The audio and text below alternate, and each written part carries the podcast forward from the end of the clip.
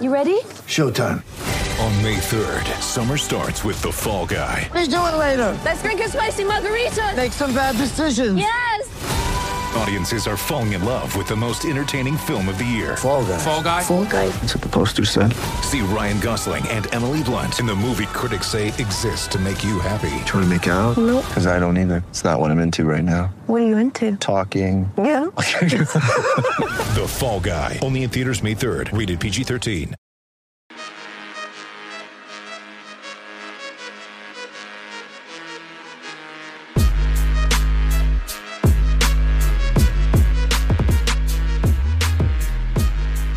Willkommen zu einer neuen Folge von Jeden Tag NBA, dem Podcast für NBA-Nerds und solche, die es werden wollen. Heute mal ein ganz neues Format, das es so noch nie bei Jeden Tag NBA gegeben hat und ich glaube auch noch nie in irgendeinem NBA-Podcast. Zumindest wäre es mir nicht bekannt, weder auf Deutsch noch auf Englisch. Aber wir haben uns das ausgedacht und dann sind wir das angegangen. Einmal schon vor zwei Monaten ungefähr.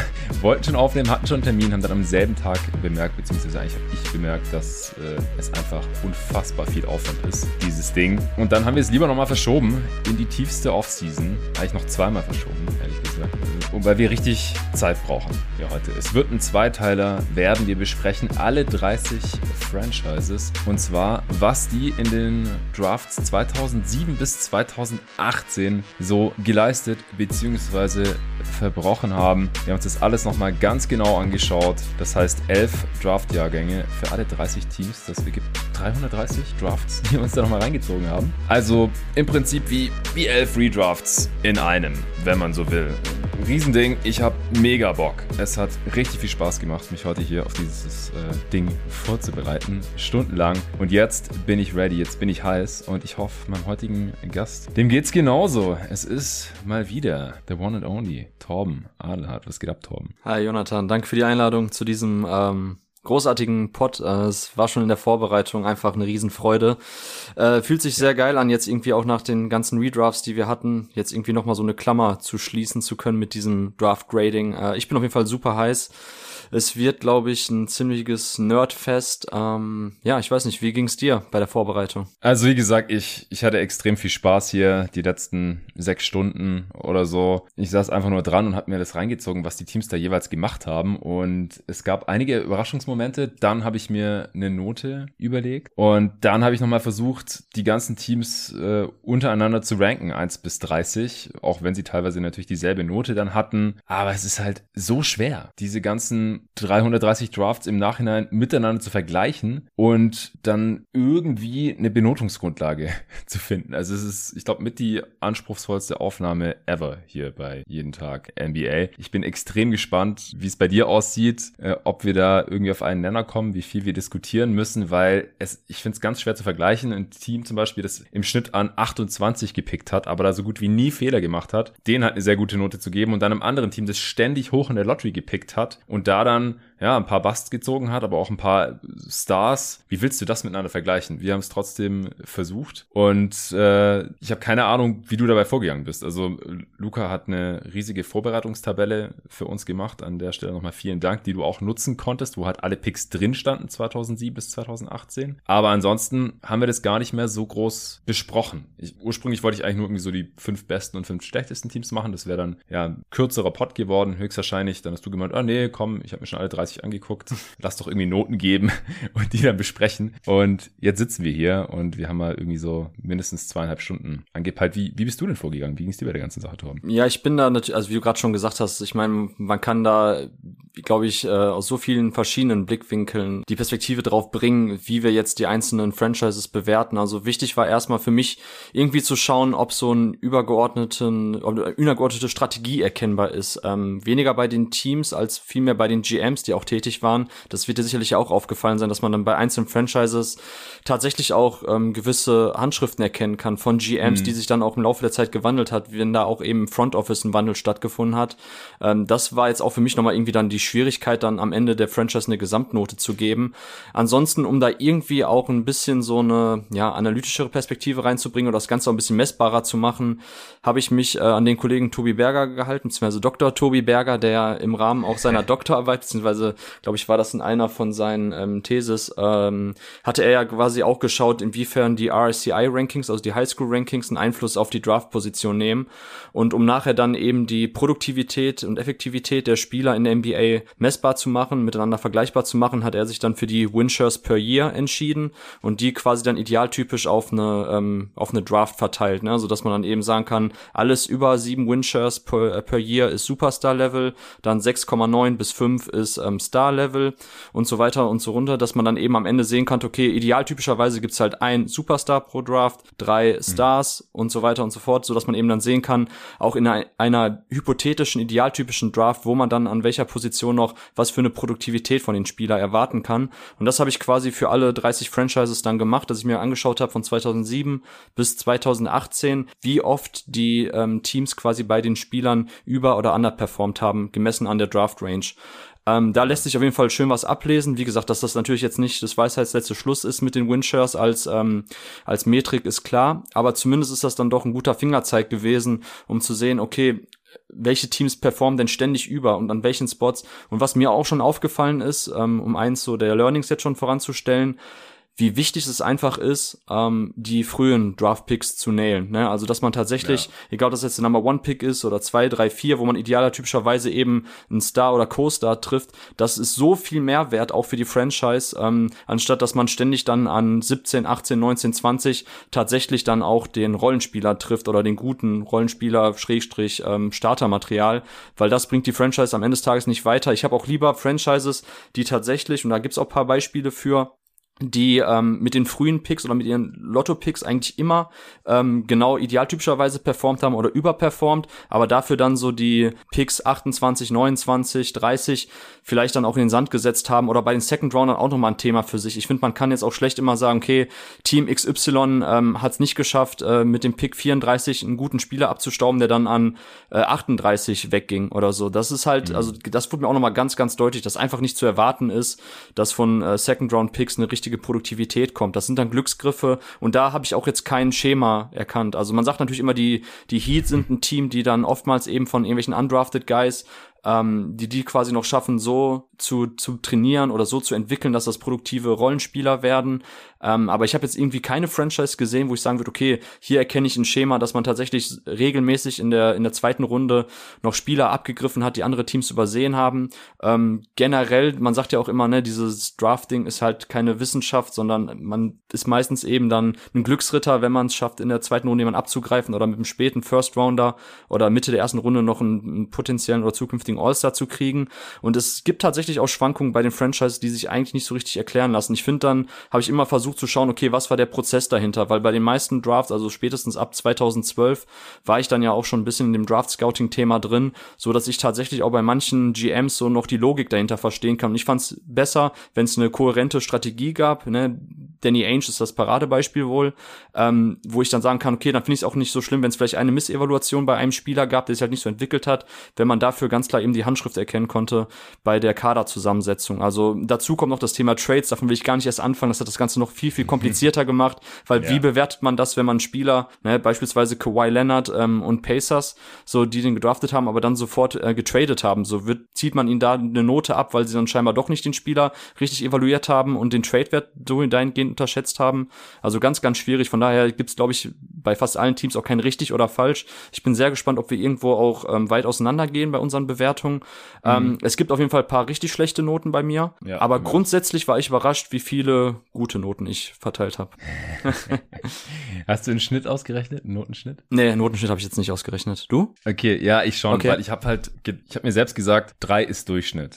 Das war immer mein Ausgangspunkt. Und war das jetzt aus meiner Sicht überdurchschnittlich oder unterdurchschnittlich, was hier passiert ist zwischen 2007 und 2018? Und ich bin jetzt im Schnitt bei einer 2,85 gelandet, also bin ich anscheinend ein relativ gnädiger Lehrer oder Evaluator. Aber es kommt ja schon ganz gut hin. Also bei 30 Teams äh, auf 2,9 quasi zu landen, wenn 3,0 das Ziel sein sollte. Da bin ich ganz zufrieden mit. Aber ich habe auch acht Teams, die eine 1 vorne dran stehen haben. Also ich äh, habe immer quasi 1 minus oder 1,0 hat aber niemand und dann 2 und 2 plus, 2 minus. Also immer äh, diese Geschichten nicht 1,5, 2,5. Die Noten genau in der Mitte, die habe ich weggelassen. Ich habe dann immer gedacht, äh, entweder eine 1, 2, 3, 4, 5 oder 6 und dann halt ein Plus oder Minus, je nach den Nuancen, die da ins Spiel gekommen sind. Also Winshares, habe ich mir nicht angeschaut, ehrlich gesagt. Äh, ich bin da nicht so mathematisch rangegangen, weil das suggeriert dann immer so eine so ein bisschen eine wissenschaftliche Exaktheit, die da aus meiner Sicht aber nicht so wirklich da ist. Also ich verstehe natürlich, warum äh, Tobi das gemacht hat bei seiner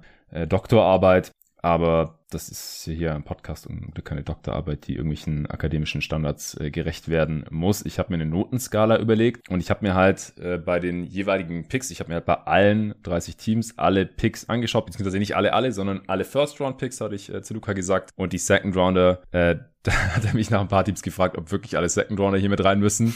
Und hat mir so ein paar Beispielnamen geschickt, die er halt noch nie gehört hatte. Und ich auch nur teilweise. Und ich gesagt so nee, die kannst du weglassen. Ich habe gesagt, nur wenn die eine gewisse gewisse Relevanz hatten in der NBA. Also wenn die halt ein paar Jahre in der Liga waren oder einige Minuten gespielt haben, dann äh, bitte mit in die Übersicht. Und somit sind halt nur alle First Rounder und die relevanten Second Rounder in diesen 30 Tabs gelandet. Und die habe ich jetzt äh, heute zwischen 11 und 17 Uhr hier nochmal alle angeschaut und dann halt versucht farblich einzuordnen, ob ich den Pick gut fand oder eher nicht und dann habe ich halt so grün, verschiedene Grüntöne und Rottöne für Hits und Misses verwendet. Du sollst jetzt nicht reingucken, ich habe genau gesehen, dass du gerade die Tabelle geöffnet hast. das ist mir gar nicht so aufgefallen. Ich hatte die ja auch benutzt. Also erstmal Shoutout an Luca für die Vorarbeit. Äh, richtig geil. Und ähm, ich hatte tatsächlich auch dann eben den ersten Tab genutzt, wo quasi alle Teams drin waren. Und dann ah, ja. habe ich gedacht, ach cool, der hat ja sogar schon für alle Teams das einzeln äh, gemacht. Und da sehe ich ja. gerade, dass du ja schon farblich, ach, das ist schon quasi deine, okay, dann gehe ich da nicht weiter rein, dann lass mich auch überraschen. Ja, genau. Spoiler jetzt mal nicht. ähm, und lass dich auch nicht ablenken. Es war richtig schön. Ich habe gerade gesagt, ich habe die Tabelle benutzt, dann sehe ich hier so bei Google Bing, die hier reinkommt. Ähm, ja, aber das, das war so die Grundlage und danach habe ich mir halt die Übersicht angeschaut der Teams und habe geschaut, okay, ist da jetzt mehr grün oder mehr rot und äh, wie genau ist da die Verteilung und natürlich auch, natürlich sind die Lottery Picks wichtiger oder Top 5 Picks, dass man die halt nailt oder nicht dauernd Busts zieht, das ist klar. Aber mich hat das schon beeindruckt, wenn Teams einfach keine Fehler gemacht haben. Hatte ich auch, ich habe Teams, da ist fast kein Rot drin, fast nur grün grün. Und die können ja nichts dafür, dass die keine, dass die nie Top 3 oder Top 5 gepickt haben. Ja, also ich habe schon immer im Rahmen ihrer Möglichkeiten benotet. Und so ist halt dann bei mir das, äh,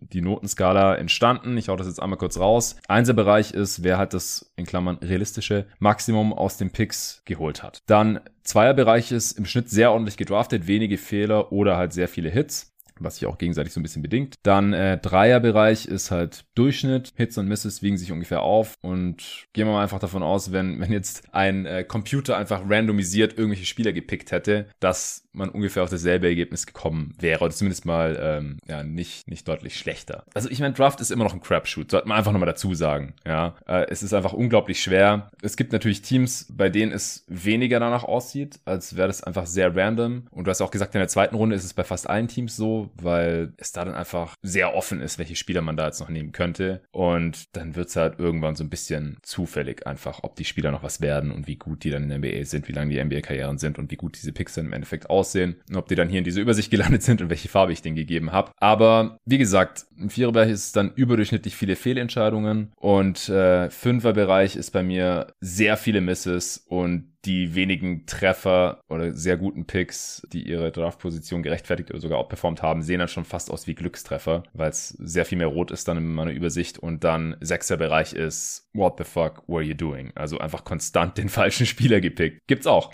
Und äh, das werden wir uns jetzt hier genauer reinziehen und wir gehen die Teams alphabetisch durch. Wir fangen bei den äh, Atlanta Hawks an und äh, hören dann im Endeffekt bei den Washington Wizards auf weil es wie gesagt alle 30 Teams sind und sich das ein bisschen hinziehen könnte, wird es ein Zweiteiler. Den äh, zweiten Teil gibt es dann exklusiv für die Supporter von Jeden Tag NBA, die auf steadyhq.com slash jeden Tag NBA monatlich unterstützen. Den Pod kann man übrigens auch, also die äh, exklusiven Supporter-Folgen. Den Supporter-Feed kann man seit wenigen Tagen, also wenn der Pod rauskommt, seit wenigen Wochen, auf äh, Spotify auch hören. Da müsst ihr einfach den Supporter-Feed, jeden Tag NBA Supporter-Feed suchen. Die Folgen könnt ihr dann allerdings nur hören, wenn ihr euch mit eurem Steady-Account direkt in Spotify einloggt oder ihr stellt dann einfach schnell Steady-Account und äh, schließt ein Abo ab für jeden Tag NBA. Dann könnt ihr auch alle Folgen hören. Unter anderem den zweiten Teil und noch über 100 weitere Supporter-Folgen, die seit letzten Herbst erschienen sind mittlerweile, sind die meisten, also mehr als die Hälfte aller jeden Tag NBA-Folgen Folgen exklusive Supporter-Pods. Also gerne da noch mit an den Start kommen für die kommende Saison und den Rest der Offseason. Dann könnt ihr euch alles anhören. Wenn ihr direkt auf Steady das Abo abschließen wollt, dann findet ihr den Link, den ich gerade hier schon genannt habe, auch in der Beschreibung dieses Podcasts. Teil 1 hier ist aber offensichtlich äh, für jeden hörbar und das liegt daran, dass wir hier einen Sponsor äh, drin haben. Und da darf ich jetzt noch kurz Werbung machen. Der heutige Sponsor ist mal wieder kicks.com und ist ein sehr geiler Sponsor. Ich feiere das, dass die hier am Start sind. Das ist Europas größter Basketball- und Streetwear-Versandhandel. Und was jetzt noch relativ neu ist, ihr bekommt 10% Rabatt auf alles, was auf kicks.com noch nicht vorher reduziert ist. Kann sich also richtig lohnen. Außerdem bieten sie seit kurzem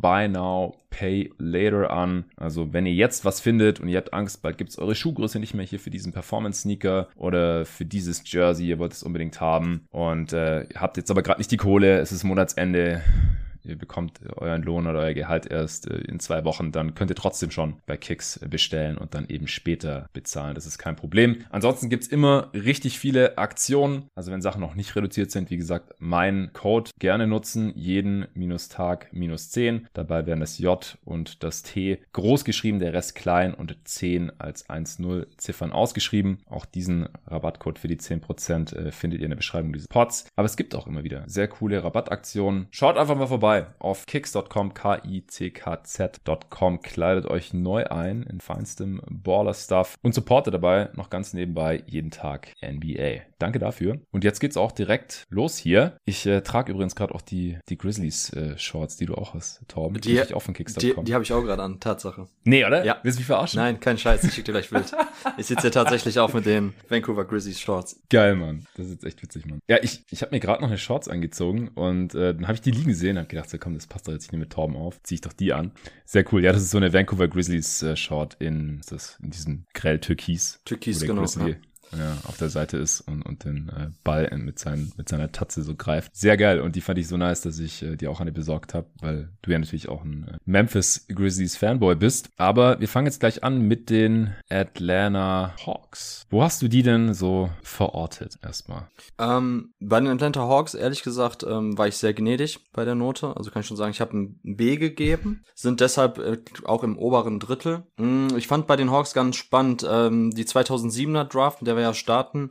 Da hatte man dann drei Al Horford gepickt und dann elf AC Law. Auch mal wieder ein schöner Flashback, den Namen AC Law gelesen zu haben. Ähm, mhm. Und das ist auch, habe ich mir auch rausgeschrieben, auch ein, ein, ganz cooles Beispiel, die 2007er Draft, um eben den Punkt, den ich vorhin gemacht habe, zu unterstreichen, dass es für mich wichtiger ist, eben dann den Nummer 3 Pick zu nähen, ähm, auch wenn dann eben der elfte Pick, in dem Fall halt AC Law, in die Hose geht. Deshalb würde ich da selbst, gerade weil Al Horford dann ja auch so Cornerstone der, ähm, der, der Mannschaft war, die dann in den folgenden Jahren sich entwickelt hat und dazu eben im Folgejahr dann mit Jeff Teague an 19 einen Spieler noch gepickt, der auch ähm, den eigenen Slot ähm, klar überperformt performt hat. Also ne, 19 wäre eben jetzt gemäß der idealtypischen Verteilung bei einer Draft eher so die Range, wo man noch einen, ähm, einen Rollenspieler erwarten kann. Und er ist halt ein High-Level-Starter gewesen. Also 4,33 Winchers per Year und eben dann diese, ähm, ja, dieses Team um Al Horford und Jeff Teague als Center und als Point Guard, mit dem man dann eben auch ne, ergänzt durch Dennis Schröder, DeMar Carroll und Paul Millsap in den folgenden Jahren eben auch in der Eastern Conference oben mitgespielt hat. Von daher war ich damals oder beziehungsweise in der Hinsicht bin ich dann bei den Hawks eben gähnlich, sage, okay, man hat es halt geschafft, über die eigene Draft ähm, zwei wichtige Rotationsspieler beziehungsweise Eckpfeiler eines kompetitiven Teams reinzuholen. Dann hatte ich jetzt mir noch aufgeschrieben 2015 bei der Draft mit Adrian Payne ähm, an 15, ah sorry, das war nicht äh, war das die 15er Draft mit Adrian Payne? 14. 14, genau, aber an 15 Adrian Payne. Ähm, das war dann halt jetzt der einzige richtige Mist, den ich so dabei habe, der von signifikanter Stelle oder an signifikanter Stelle passiert ist. Ähm, Payne ja mittlerweile leider auch äh, gestorben, hatte dann, war nur kurz in der NBA, hat halt dann im Endeffekt von seinem Skillset nicht wirklich reingepasst als ähm, ja unathletischer ähm, Stretch Big, der aber auch eben den Dreier in keinem richtigen Volumen trifft, äh, defensiv kann das Pick and Roll nicht richtig verteidigen kann, deshalb war relativ schnell aus der Liga wieder raus. Aber ansonsten, wie gesagt, danach danach kam noch in der Folgezeit 2017 äh, Collins an 19, auch ganz klar overperformt den Draft-Slot. Und dann bin ja. ich jetzt bei den Hawks ein bisschen zwiegespalten. Natürlich müssen wir jetzt den ähm, Trey Young, Luka Doncic Trade ansprechen, weil das natürlich auch nochmal eben das ist, was ich vorhin meinte, so wie bewerten wir jetzt eine Franchise, die ähm, während der Draft oder an der Draft Night eben einen Trade einfädelt für einen Spieler, der eben dann aber im Gegensatz zu dem anderen Spieler halt nicht ganz auf diesem Level performt. Ähm, ist das dann eine Missevaluation? Wir hatten wir ja ausgiebig schon drüber diskutiert bei der letzten Redraft, dass man scheinbar dann Doncic auch nicht richtig eingeschätzt hat, wenn man dachte, dass Trey Young oder man hat ja. Trey Young überschätzt, davon gehe ich jetzt halt nicht aus. Ich glaube eher, dass man halt Luka Doncic äh, ein Tier ähm, weiter unten gesehen hat und deshalb man dachte, okay, ist für, für uns jetzt eine, eine Sparte an Spielern, ähm, deshalb können wir besser noch den First Rounder für nächstes Jahr mit abgreifen von den Mavs. Und auch wenn Trey Young eben den eigenen Spot, also an fünf überperformt hat, ganz klar bislang, ist mhm. es für mich trotzdem eben so ein bisschen, ja, hat einen fahren Beigeschmack. Deshalb habe ich mich schlussendlich dann für eine ja. B entschieden, weil wie gesagt, alle späteren Picks, die man dann ähm, auch jetzt vielleicht nicht genäht hat, ähm, würde ich jetzt erstmal hinten ranstellen, das wäre für mich nicht so wichtig. Man hat die, die Picks, die wichtig waren, hat man eigentlich ganz gut äh, eingenetzt. Wie gesagt, Al Horford damals, ähm, ja, ich will nicht sagen No-Brainer, aber war natürlich jetzt als Champion von, äh, den, von der Florida Gators University jemand, der schon mit einer Menge Hype äh, in die NBA kam wir haben jetzt auch gesehen, mit 35 Jahren immer noch ein verdammt wichtiger Rotationsspieler bei einem Team, das in den äh, Finals steht. Äh, ist auch für mich einer so der prototypischen Playmaking Force Fives, also der mhm. einfach ein sehr, sehr breites Skillset mitbringt. Und ähm, ja, von daher interessant natürlich auch bei den Hawks, dass wir da eine Franchise jetzt haben, wo in den Jahren schon viele verschiedene GMs dran waren. Also zuletzt dann halt Travis Schlenk, ähm, Buhnholzer war ja, glaube ich, auch kurzzeitig, dann ja. ähm, Sand war, ähm, wer war noch? Ähm, Danny Ferry. Danny Ferry, genau, stimmt. Das war natürlich auch dann eben dieses spannende Zeitraum damals, wo die das Team zusammengestellt haben, wo man dann eben auch um die Conference Finals mitgespielt hat. Ähm, ja, wie gesagt, mhm. schlussendlich eine B.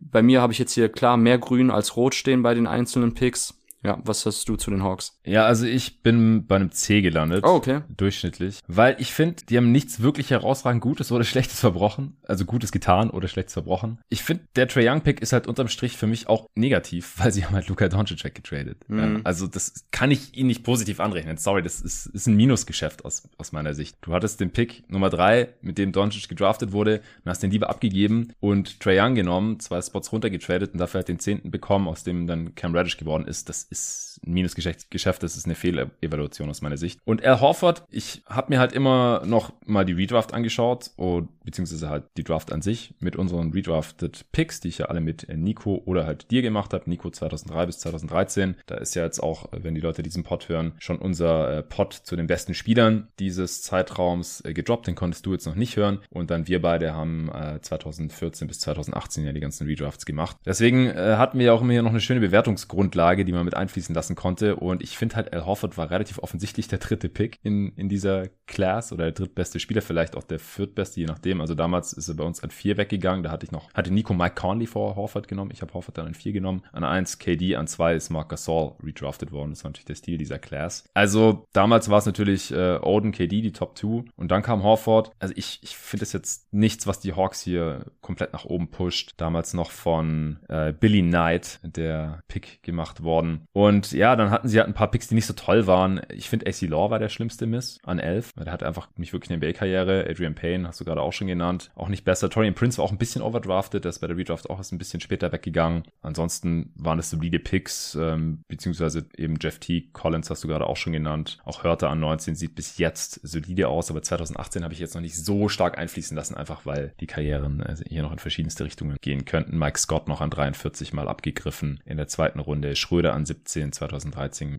gedraftet, ist auch als leicht positiv hier eingetragen, die Andre Bambry. Aber unterm Schnitt finde ich auch im Vergleich mit den ganzen anderen Teams schon relativ durchschnittlich. Und deswegen habe ich ihnen eine 3,0 gegeben. Das ist, glaube ich, sogar das einzige Team, den ich eine 3,0 gegeben habe. Hm, okay, interessant. Ja, ich habe tatsächlich gar nicht so krass eben jetzt mit einfließen lassen, so dieses ähm, Hindsight-Thema, wenn man sagt, okay, Marcus Soll hätte, wäre noch möglich gewesen. Ähm, deshalb ist das tatsächlich nee, so ein bisschen. Also war auch nicht, war auch nicht realistisch gesehen möglich. Das habe ich dann schon, ich habe immer nur geguckt, so wer wäre noch realistisch gesehen da möglich gewesen. Aber ich habe halt schon geschaut, wo wurde der Spieler gepickt und wo ist in der Redraft weggegangen. Und wenn das halt ungefähr derselbe Spot war, dann ist es für mich halt nicht die große Kunst, dass man diesen Spieler da gezogen hat, wenn du was sagst. Mm, Ja, okay, da sind wir, glaube ich, okay, dann könnten wir tatsächlich öfters mal ein bisschen auseinanderliegen, weil ich bin da gnädiger. Ich denke nämlich, oder ich verfolge eher die Prämisse bei den Teams jetzt gerade, ähm, auch hinsichtlich, wenn wir sehen, wie viele über all die Jahre daneben lagen, auch bei frühen Picks, dass ich tatsächlich den Hawks dann jetzt, wenn sie Horford an drei ziehen, nicht im Sinne von, okay, well done, du hast deinen Job erledigt, so, das war aber auch klar, sondern, okay, sehr gut, dass du es geschafft hast. Diese Spieler, die man ja kriegen will, sprich entweder Franchise-Player, ähm, Superstar oder halt Co-Star, All-Star Level, wenn du die wirklich dann auch mit den 1, 2, 3, 4 irgendwie so in dieser Range äh, kriegst, dann ist das für mich eher positiv. Ne? Natürlich Ja, gibt's, es ist eher positiv. Es, ist eher positiv. es gibt die, es sie ja, halt ja, ja, ich weiß, was du meinst. Es gibt die KDs die, äh, dieser Welt, die Anthony Davis, so was, was willst du den Pelicans geben, wenn sie Davis an 1 draften?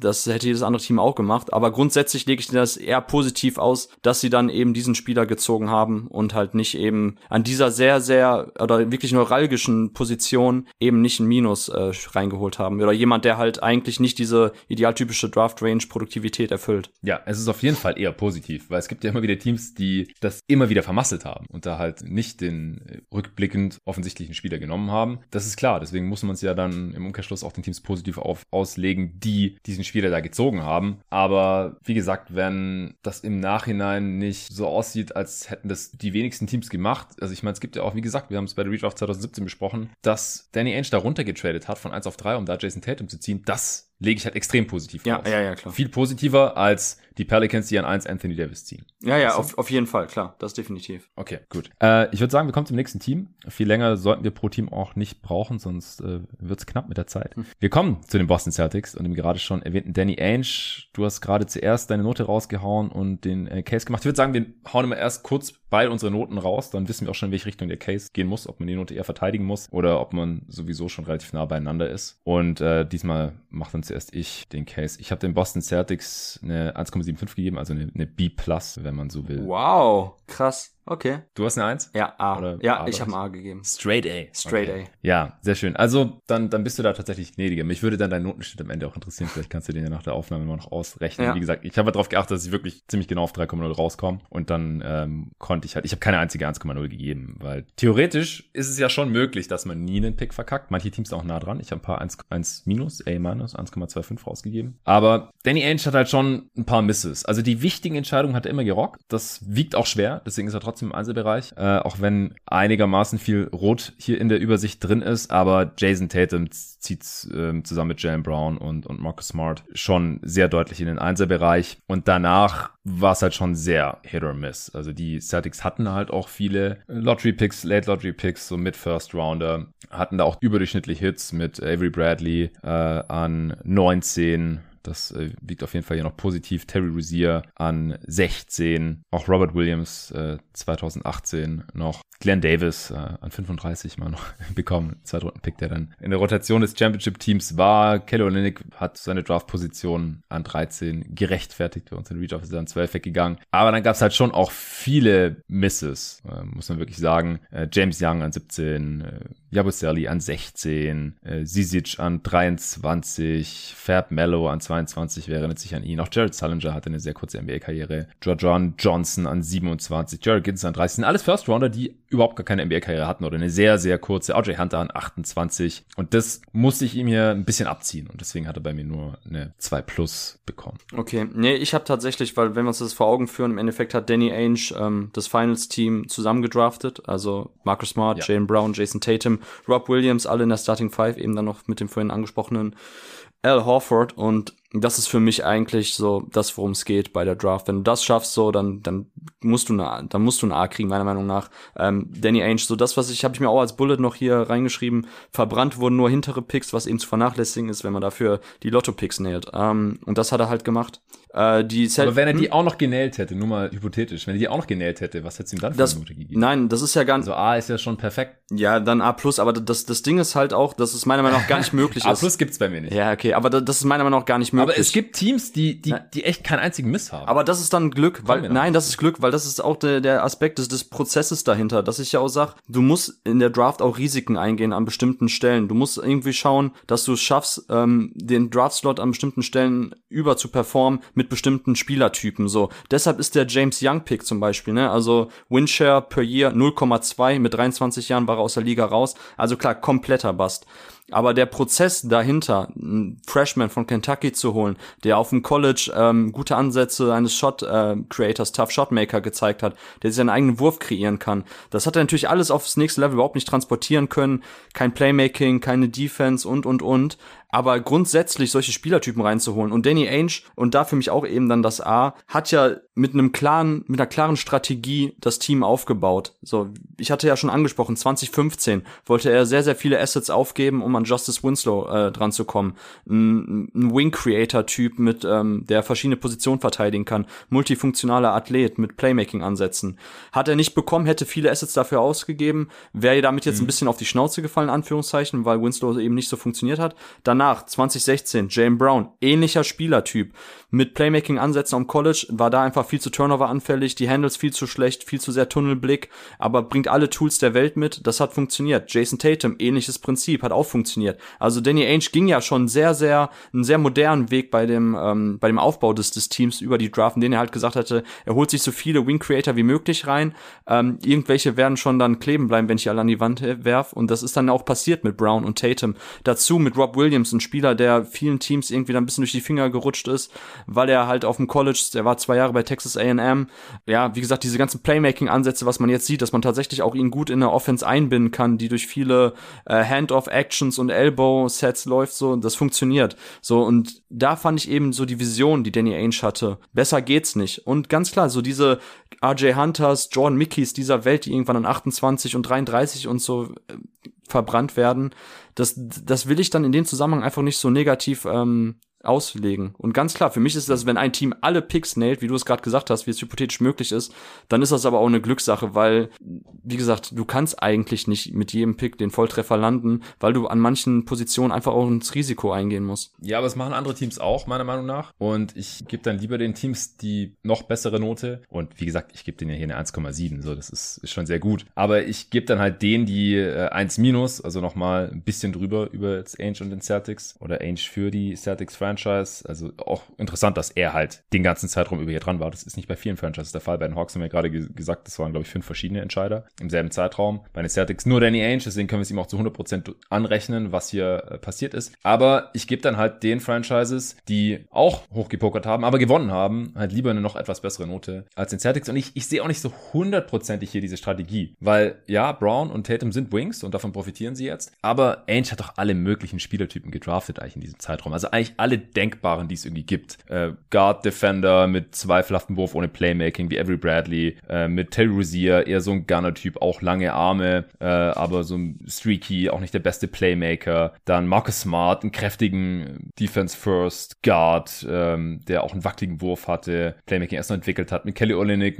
ja, relativ soften Stretch Big, der auch ein bisschen passen kann. Ähm, mit Fab Mello irgendwie einen relativ wenig äh, geskillten langen Spieler. RJ Hunter, einen relativ unathletischen Shooter. Mit Sally so einen äh, französischen Big, der auch alles so ein bisschen kann und einen dicken Hintern hat. mit antisemitischen Euro-Center. Mit Robert Williams, diesen Athletik-Freak mit geiler Antizipation und, und Passing, aber völlig ohne Wurf. Shemi Ojale, ein Typ, der aussieht wie ein Bodybuilder. Also, da ist doch wirklich alles vertreten. Also, man kann natürlich sagen, okay, er hat halt im Zweifel mit dem Top-Pick lieber den athletischen Wing genommen, mit Brown und Tatum, mir völlig richtig. Aber er hat ja trotzdem hier verschiedenste Sachen an die Wand geschmissen, finde ich. Also so hundertprozentig ablesen, finde ich, kann man seine Handschrift hier jetzt nicht. Aber, aber das waren ja alles keine Lottery-Picks mehr. Ich finde, das ist eine Range. Und bei Marcus Smart kannst du auch noch sagen, die Skalierbarkeit bei dem Spielertyp war auch schon damals gegeben. Klar, Wurf war wackelig so. Deshalb war vielleicht nicht klar, ob er wirklich so der primäre Playmaker sein kann, ähm, der einfach die ganze Zeit eben, ähm, ja, oder quasi Three-Level-Scoring mitbringt und kann er abseits des Balles spielen. Aber er war zumindest defensiv schon ganz, ganz klares Plus, so frühzeitig. Und ähm, das, keine Ahnung, also im Grunde genommen hast du trotzdem das bestärkt, ehrlich gesagt, auch wenn du das, glaube ich, jetzt äh, in die andere Richtung verargumentieren wolltest, was ich sag, so dass du nachher irgendwann bei der Draft gehst trotzdem auf BPA und dann ist es auch egal, welcher Spielertyp das ist. Es ist doch klar, dass Danny Ainge nicht jedes Jahr sich äh, zwei, drei irgendwelche Wing-Größen reinholt, sondern dass er da, da guckt, okay, wenn jetzt eben seiner Meinung nach Terry Rozier und es war ein Spieler, der eben diese Range jetzt auch überperformt hat, so die Produktivität, dann holt er sich den rein, wenn der seiner Meinung nach BPA war. Gleiches gilt dann natürlich auch für äh, Jabusele oder für Kelly Olynyk, der auch die Position ähm, outperformed hat. Also grundsätzlich finde ich, ist das eben dann schon ein guter Mittelweg, den er dann gegangen ist, zwischen ganz klar bei den frühen äh, ähm, Slots auf diese absolute High-Level-Upside zu gehen bei den Wing-Creatoren und bei den späteren Picks dann wahrscheinlich eher Richtung BPA und multifunktionalen ja. Athleten oder halt generell ähm, multifunktionale Verteidiger. Ich meine, Grant Williams 2019 geht ja auch wieder in eine ähnliche Richtung, den er dann auch später gezogen hat, der natürlich nicht mit einem Jalen Brown oder der Jason Tatum Archetype vergleichbar ist, aber trotzdem halt als BPA-Spieler da durchaus in Frage kam schon. Also, wie gesagt, mhm. ich finde halt schon, dass da insgesamt eben eine Handschrift zu lesen ist und ich habe relativ wenig ähm, frühe rote Punkte, ne? Also die, die du angesprochen hast, Olinik, ja, ja. ne, ähm, äh, ähm, Olinik und äh, Terry Rozier, die du beide genannt hast, sind bei mich bei mir halt auch grün. Weißt du, was ich meine? Also diese 28er, ja, klar, 30er genau. Picks so, das sehe das sehe ich halt bei den Teams, deshalb werde ich wahrscheinlich öfters auch ein bisschen positiver sein als du, weil ich das den Teams halt nicht so krass negativ ausgelegt habe. Weil idealtypischerweise kriegst du an diesem Spot ähm, gar keinen NBA-Spieler mehr. Ich, ich habe es mir nicht krass negativ ausgelegt, sondern ganz leicht negativ. und deswegen hatte wir eine 1,7 statt eine 1,3. Aber ich glaube, das reicht dann auch schon. Ähm, ich glaube, die Unterschiede in unserer Evaluation sind hier klar geworden und wir äh, kommen zum nächsten Team und äh, dann sind wir schon bei den Charlotte, nee, was? Brooklyn Nets. Erstmal die Brooklyn Nets, mhm. ja, ja. Ähm, meine Übersicht hier ist Bullshit. Zumindest die eine. Die andere ist korrekt. Jetzt darfst du deine Note wieder zuerst raushauen, aber gib mir dann kurz die Chance, dass ich meine auch noch hinterher jag. Mhm. Also ich habe den Brooklyn Nets C minus gegeben. Mhm. Ich C plus. Okay. Ja. Nah ist halt auch eine schwierige Evaluation, weil man halt die, die Draft äh, jahrelang eher so als Asset Pool genutzt hat, um Trades einzufädeln. Und ich meine, ist ja bekannt die Billy King Ära, wo man dann jahrelang eben ohne eigenen Draft Pick auskommen musste, wo man dann quasi selber auch die Boston Celtics Agenda gepusht hat durch die katastrophalen Trade damals um ähm, KG, mhm. Paul Pierce und Co. Ähm, ja, also wenn ich mir das jetzt angeschaut habe, man startet dann ähm, bei der ersten Draft 2007 mit Sean Williams an 17, der trotzdem ähm, noch das quasi underperformed hat, den Slot, wo du normalerweise immerhin noch einen brauchbaren Rotationsspieler kriegst.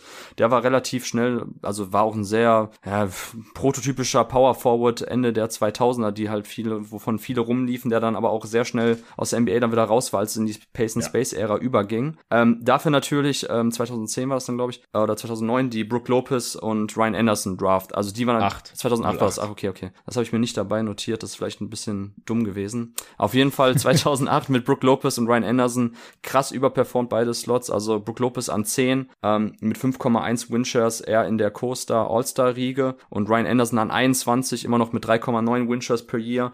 Also auch jemand, der eher Richtung Starter als Richtung ähm, Rotationsspieler Riege geht. Ryan Anderson natürlich auch jetzt am Ende der Karriere ein bisschen schnell raus gewesen, weil einfach defensiv nicht mehr tragbar war. Ja. Aber auch einer der ersten prototypischen ähm, Stretch-Vierer. Und ähm, Brook Lopez, der eben auch jetzt den Wandel gemacht hat, hin vom Low-Post-Scorer, äh, Finesse-Scorer, Post-Scorer hin zum ähm, ja, zum einen der dominantesten ähm, Stretch Bigs, ne, der hinten halt in Drop Coverage dir den Korb verriegelt und vorne eben für Spacing sorgt. Ähm, wie gesagt, ganz, ganz tolle ähm, Karriere hingelegt, Brook Lopez, auch eine bemerkenswerte Karriere trotz Verletzung und eben dann auch dieser Archetype-Wandel, was wir echt selten sehen, dass ein Spieler sich dermaßen so von, ähm, wie gesagt, auch Fußlahm und galt immer eigentlich als Minusverteidiger. Brook Lopez jetzt hin eben zu einem der ähm, der wichtigsten Spieler bei einem bei einem Contender bei den Brooklyn äh, bei den Milwaukee Bucks. Also das war eine, eine riesige Draft damals von den noch New Jersey Nets. Äh, ansonsten war es aber echt mau. Also danach war Terrence Williams gedraftet an 11, ähm, auch nur vier Jahre in der NBA, ein klassischer Tweener ohne Wurf mit bisschen Athletik, der dann auch sehr schnell raus war. Derek Favors ähm, hatten sie dann an drei gedraftet, den habe ich jetzt weder positiv noch negativ. Tendenz eher Richtung negativ ja. wegen dem Spot, aber es gab in diesem Jahr halt auch nicht mhm. so viele Picks, die sie hätten tätigen können. In der Redraft kann man natürlich jetzt Paul George oder Gordon Hayward anführen, sollte man anführen, ja, war muss man keine anführen. Option damals, Richtig, ja. so, war keine Option eigentlich. Ähm, ja, und und dann, wie gesagt, gab's wenig äh, Draft-Picks und dann Jared Allen haben sie halt komplett genäht nochmal, als sie dann wieder durften, ähm, der an 22 wegging und den Draft auf jeden Fall outperformed hat. Sollte er ein All-Star sein? Jeden Tag NBA-Hörer wissen, nein, aber ähm, von der Produktivität her trotzdem jemand, der ähm, ganz klares Plus ist äh, in der Retrospektive. Und ansonsten gab es leider auch noch paar Misses weiter hinten in der ersten Runde. Janan Musa konnte sich nicht in der NBA halten. Ähm, McCullough konnte sich nicht in der NBA halten, der 29 damals gezogen wurde, 2015. Also unterm Strich eben, es gab nicht viele Möglichkeiten, sich auszuzeichnen. Die 2008er Draft war krass. Aber man hat Anderson auch sehr schnell wieder abgegeben. Auch da die Frage hat man ihn dann doch gar nicht so richtig evaluiert. Der ging dann ja zu den Orlando Magic. Von daher unterm Strich eben für mich ein C-. Ähm, man hätte nicht so viel besser machen können, aber ja, wie gesagt, war für mich dann auch schwierig jetzt irgendwie zu benoten, dadurch, dass man die Draft ja auch gar nicht richtig als ähm, Tool genutzt hat, um das Team äh, intrinsisch zu verbessern. Ja, genau. Also Dreierbereich ist, ist für mich eigentlich safe. Ich, ja. Im Endeffekt hat für mich der Jared Allen Pick an 22 ist ein bisschen rausgerissen. Weil ich meine, die haben im Schnitt an 19 gepickt. So, was willst du da erwarten? Mhm. Im Schnitt gibt's ja nicht mal einen NBA-Spieler eigentlich. Ähm, sie hatten halt den zehnten Pick da mit Lopez, den haben sie auch genailt. Du hast es gerade schon gesagt. Und dann haben sie halt noch einige, zumindest solide NBA-Spieler gepickt. Mason Plumley an 22 im, in der Saison, also in der Draft 2013. Äh, Chris LeVert 2016, das glaube ich gerade auch nicht genannt, an 20. Das sind halt, ja, solide NBA-Spieler, so Starter oder gute Bankspieler. Und äh, mit Lopez und Allen halt immerhin zwei nominelle All-Stars. Und dann halt, ja, noch ein paar Spieler, die sich so gemessen in ihrer Draft-Position immer ein paar Jahre in der Liga halten konnten. Chris Douglas Roberts, der der 40. Pick war, Marshall Brooks an 25. Keine tollen Karrieren, Ronda Hollis Jefferson, aber die waren immerhin mal ein bisschen NBA-Spieler. Deswegen im Endeffekt bei mir 3 plus, aber ich würde jetzt auch überhaupt nicht gegen eine 3 minus argumentieren. Und sie hatten halt wenig wirkliche Misses. Also Sean Williams, Terrence Williams hast du gerade genannt und Chris McCullough an, 9, äh, McCullough an 29 würde ich halt hier eigentlich mehr werten dann. Ähm, von daher, ja, bei mir 3 plus, bei dir 3 minus. Ich glaube, dazu müssen wir dann auch nicht mehr wirklich was sagen. Ähm, nächstes Team ist dann äh, Charlotte. Genau. Tatsächlich. Jetzt wird es zum ersten Mal richtig übel hier. Ich habe dir eine 5 minus gegeben. Ja, ich, ich habe dir eine glatte 5. Okay, dann haben wir das sehr ähnlich. Äh, hast du noch Teams noch schlechter bewertet als 5? Ähm, nee, ich habe keine 6 gegeben. Ich habe auch keine glatte 6 gegeben, aber eine 6 plus.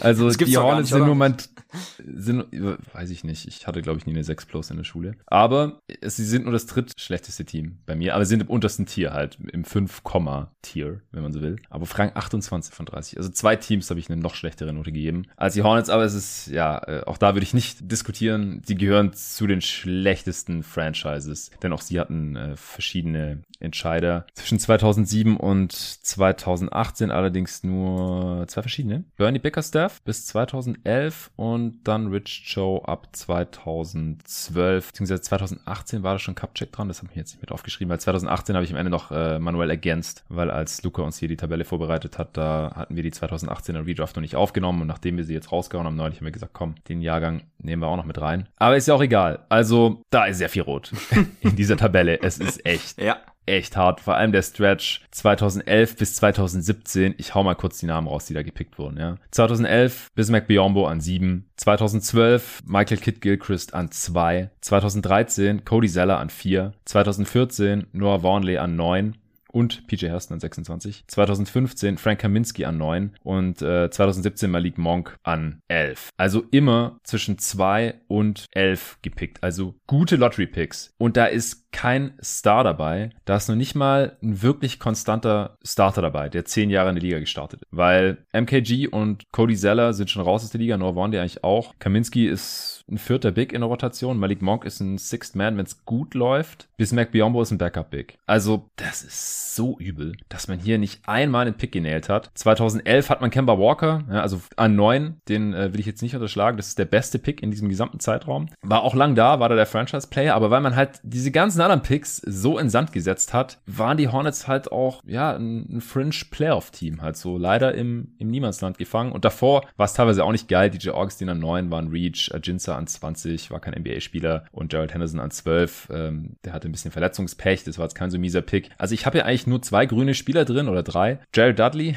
22. Pick 2007, der erste von Bickerstaff. Äh, dann halt Walker, 9. Pick 2011 und dann noch äh, halt Miles Bridges 2018. Aber ja, das ist jetzt halt durch, durch sein Verschulden mittlerweile ja auch kein geiler Pick mehr, weil den werden wir jetzt wahrscheinlich eine Weile nicht mehr in der NBA sehen. Von daher, es viel schlechter geht's nicht als das, was die Hornets da fabriziert haben in dem Zeitraum. Ja, also die Hornets sind, glaube ich, auch das Team, wo ich am meisten rot habe. Ähm, zumindest DJ Augustine habe ich als neutral gesetzt. Ähm, liegt natürlich daran, dass er den Draft-Slot einigermaßen ähm, produktionstechnisch ausgleichen konnte, indem er halt viel mhm. gespielt hat und als Spielertyp dann ja auch am Anfang eben noch äh, funktioniert hat. Äh, Kimber Walker. Aber gemessen an der Class war das kein so geiler Nee, gemessen an der Class eben nicht, genau. Also im Vakuum betrachtet, äh, ja, weil in der Class, also wer noch möglich war und auch, was man hätte schon ja. prognostizieren können, war es nicht äh, so gut. Äh, aber ja, wie gesagt, das, was du angesprochen hast.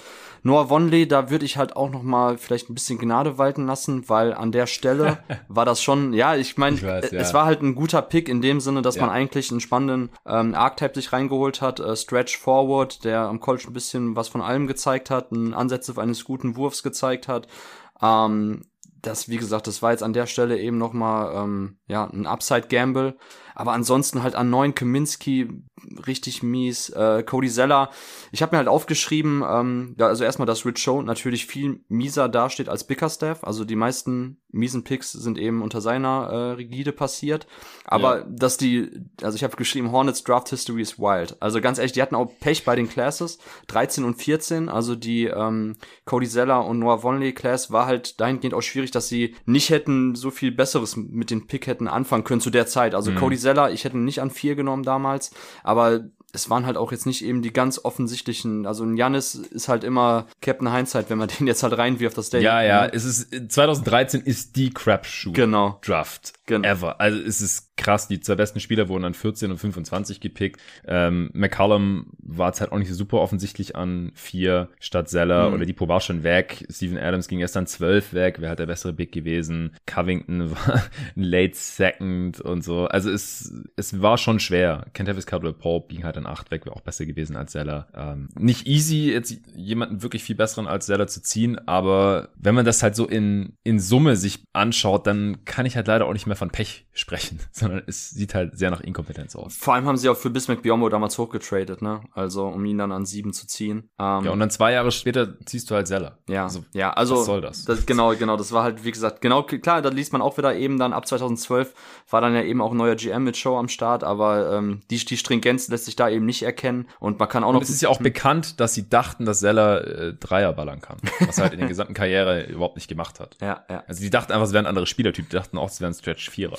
Und dann haben sie zwei Jahre später es nochmal probiert mit Kaminski und es hat wieder nicht geklappt. Also es ist halt auch wirklich ganz mieser Prozess dahinter, glaube ich. Genau, ja, den Prozess habe ich auch krass abgestraft, allen voran eben auch, wie du gesagt hast, bei Kaminski. Ähm, Monk an 11 war noch okay vom Prozess, ne, dass man sagt, okay, man holt halt auch einen jungen Spieler rein, ähm, der gute Ansätze eben gezeigt hat, theoretisch halt auch ein, ähm, wie gesagt, bei Malik Monk bin ich ja immer noch relativ zuversichtlich, dass das jetzt noch mhm. eine, eine gute NBA-Karriere oder halt noch eine ähm, ordentliche NBA-Karriere wird. Äh, ein, Jahr, äh, ein Jahr später auch da der Trade äh, SGA gegen Miles Bridges auch die Frage ist, okay, SGA missevaluiert so. Ähm, Miles Bridges wäre mm. natürlich jetzt auch jemand gewesen, wo man schon noch hätte argumentieren können, okay, macht jetzt nicht so viel aus, wenn Miles Bridges halt ähm, das bestätigt, was er letzten anderthalb Jahre gezeigt hat.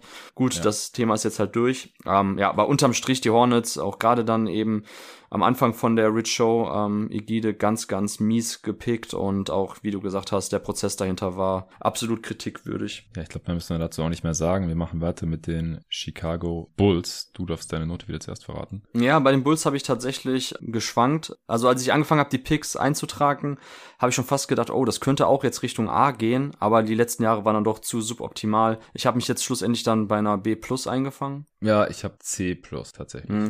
Habe ich mir schon fast gedacht, weil auch hier wiederum ähm, bei mir dass sie es halt geschafft haben, über ihre, über das eigene Drafting, ähm, ja, ein Contender-Team aufzubauen. Ne? Also fängt an mit Joachim Noah an neun, der natürlich dann auch eben dann ein sehr, sehr starker Pick war. Am Ende der Karriere 4,8 Winshares, klar, war viel verletzungsgeplagt, aber grundsätzlich halt auch ein High-End-Starter-Level-Spieler, DPOY, ähm, Skillset, ne? Also wie gesagt, war jemand, der halt echt super gut hinten den Korb verriegen konnte, verschiedene Coverage spielen konnte, einfach so ein Defensivkommunikator hinten drin, ähm, von daher klasse Pick so. Dazu Tash Gibson 26 20 ähm, Stil, absolut. Ähm, dazu Jimmy ja. Butler, einer der Stils überhaupt, wahrscheinlich mit Nikola Jokic der krasseste Stil, also Winchester per Year 8,5, das ist absolutes Superstar-Territorium, wo sich Jimmy Buckets befindet. Ähm, ja. ja. Von daher, gut, ich, ich muss halt sagen, sie haben es Ende der 2000er eben geschafft, ein Contender-Team durch die Draft zusammenzustellen. Ähm, Rose äh, an 1 2008 war jetzt ähm, ja im Grunde genommen jetzt nichts, was besonders lobenswert ist, weil es eigentlich klar war, dass er an 1 weggeht. Ja. Aber ne, das ist das ähnlich wie bei den Celtics, jetzt natürlich ein anderer Prozess dahinter beim Draften, aber zumindest finde ich halt unfassbar ähm, lobenswert, dass sie es halt geschafft haben, das Team durch cleveres Drafting und teilweise auch, dass man Spieler eben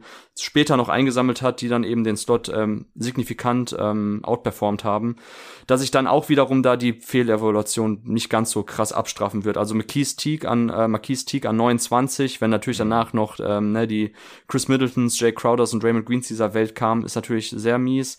Ähm, danach hat man zwei. Ja, aber ich habe hm? ich jetzt auch nur leicht Ja. negativ bewertet, weil wenn, wenn du an 29 keinen NBA-Spieler hast, dann Genau. ja, ist es nicht ideal, aber ist halt normal. normal. Wenn theoretisch alle anderen Teams vor dir ähm, idealtypisch draften, dann ist das tatsächlich normal, dass du an 29 Genau. dann keinen NBA-Spieler mehr kriegst. Das ist dann so. Aber das ist halt noch nie Ja, passiert. deswegen, ja, ich, ich habe noch eine Frage an dich und Ja. zwar, wie positiv gewichtest du dann Jimmy Butler? Weil dass die Bulls gewusst haben, was sie da ziehen an 30, das glaubt ja eigentlich auch niemand. Nein, Vor allem, sie hatten ja noch den, den Pick 8 Picks vorher an 23, haben sie ihn ja nicht genommen, sondern Mirotic.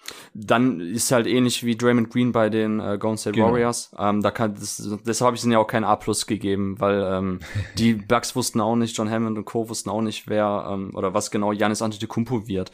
Also das ist natürlich ähm, Bullshit. Aber grundsätzlich ist, muss man irgendwann muss man es ja trotzdem positiv auslegen, wenn sie es halt schaffen. Positiv, Spieler, klar. Ne? Ja. Aber klar, ich bewerte es jetzt nicht unfassbar krass hoch. Ne? So jetzt nicht, aber ähm, nichtsdestotrotz, wenn, wie gesagt, ich finde es halt, oder für mich war immer so, dass das Nonplusultra, wenn Teams geschafft haben durch das eigene Drafting, weil wir reden ja so oft darüber, okay, wie stellt man ein Championship-Team zusammen, wie wird man Contender und wir sagen seit Jahren über die Draft. So ja, es gibt Trades, aber selbst dafür musst du erstmal Assets anhäufen. Durch cleveres Drafting kannst du dir zumindest noch Spieler reinholen, die du dann weiter traden kannst. Also Draft ist einfach das A und O. Je besser du draftest, desto besser wird auch alles andere im Asset-Management funktionieren oder desto mehr Möglichkeiten und, und Outs hast du. Ähm, deshalb ist das für mich einfach eben, wie gesagt, das Nonplusultra, dass du es schaffst, eben über das Drafting dir ein, ein Team reinzuholen, was, ähm, was halt Contender-Level erreichen kann oder was du eben dann durch weitere Trades ähm, noch stärkst. Ne? Ich meine, die Grizzlies aktuell sind ja auch so ein Beispiel, die jetzt in den letzten Jahren eigentlich auch jede Draft komplett genäht haben, ähm, wo auch irgendwann vielleicht ein Konsolidierungstrade äh, ansteht, aber dann hast du zumindest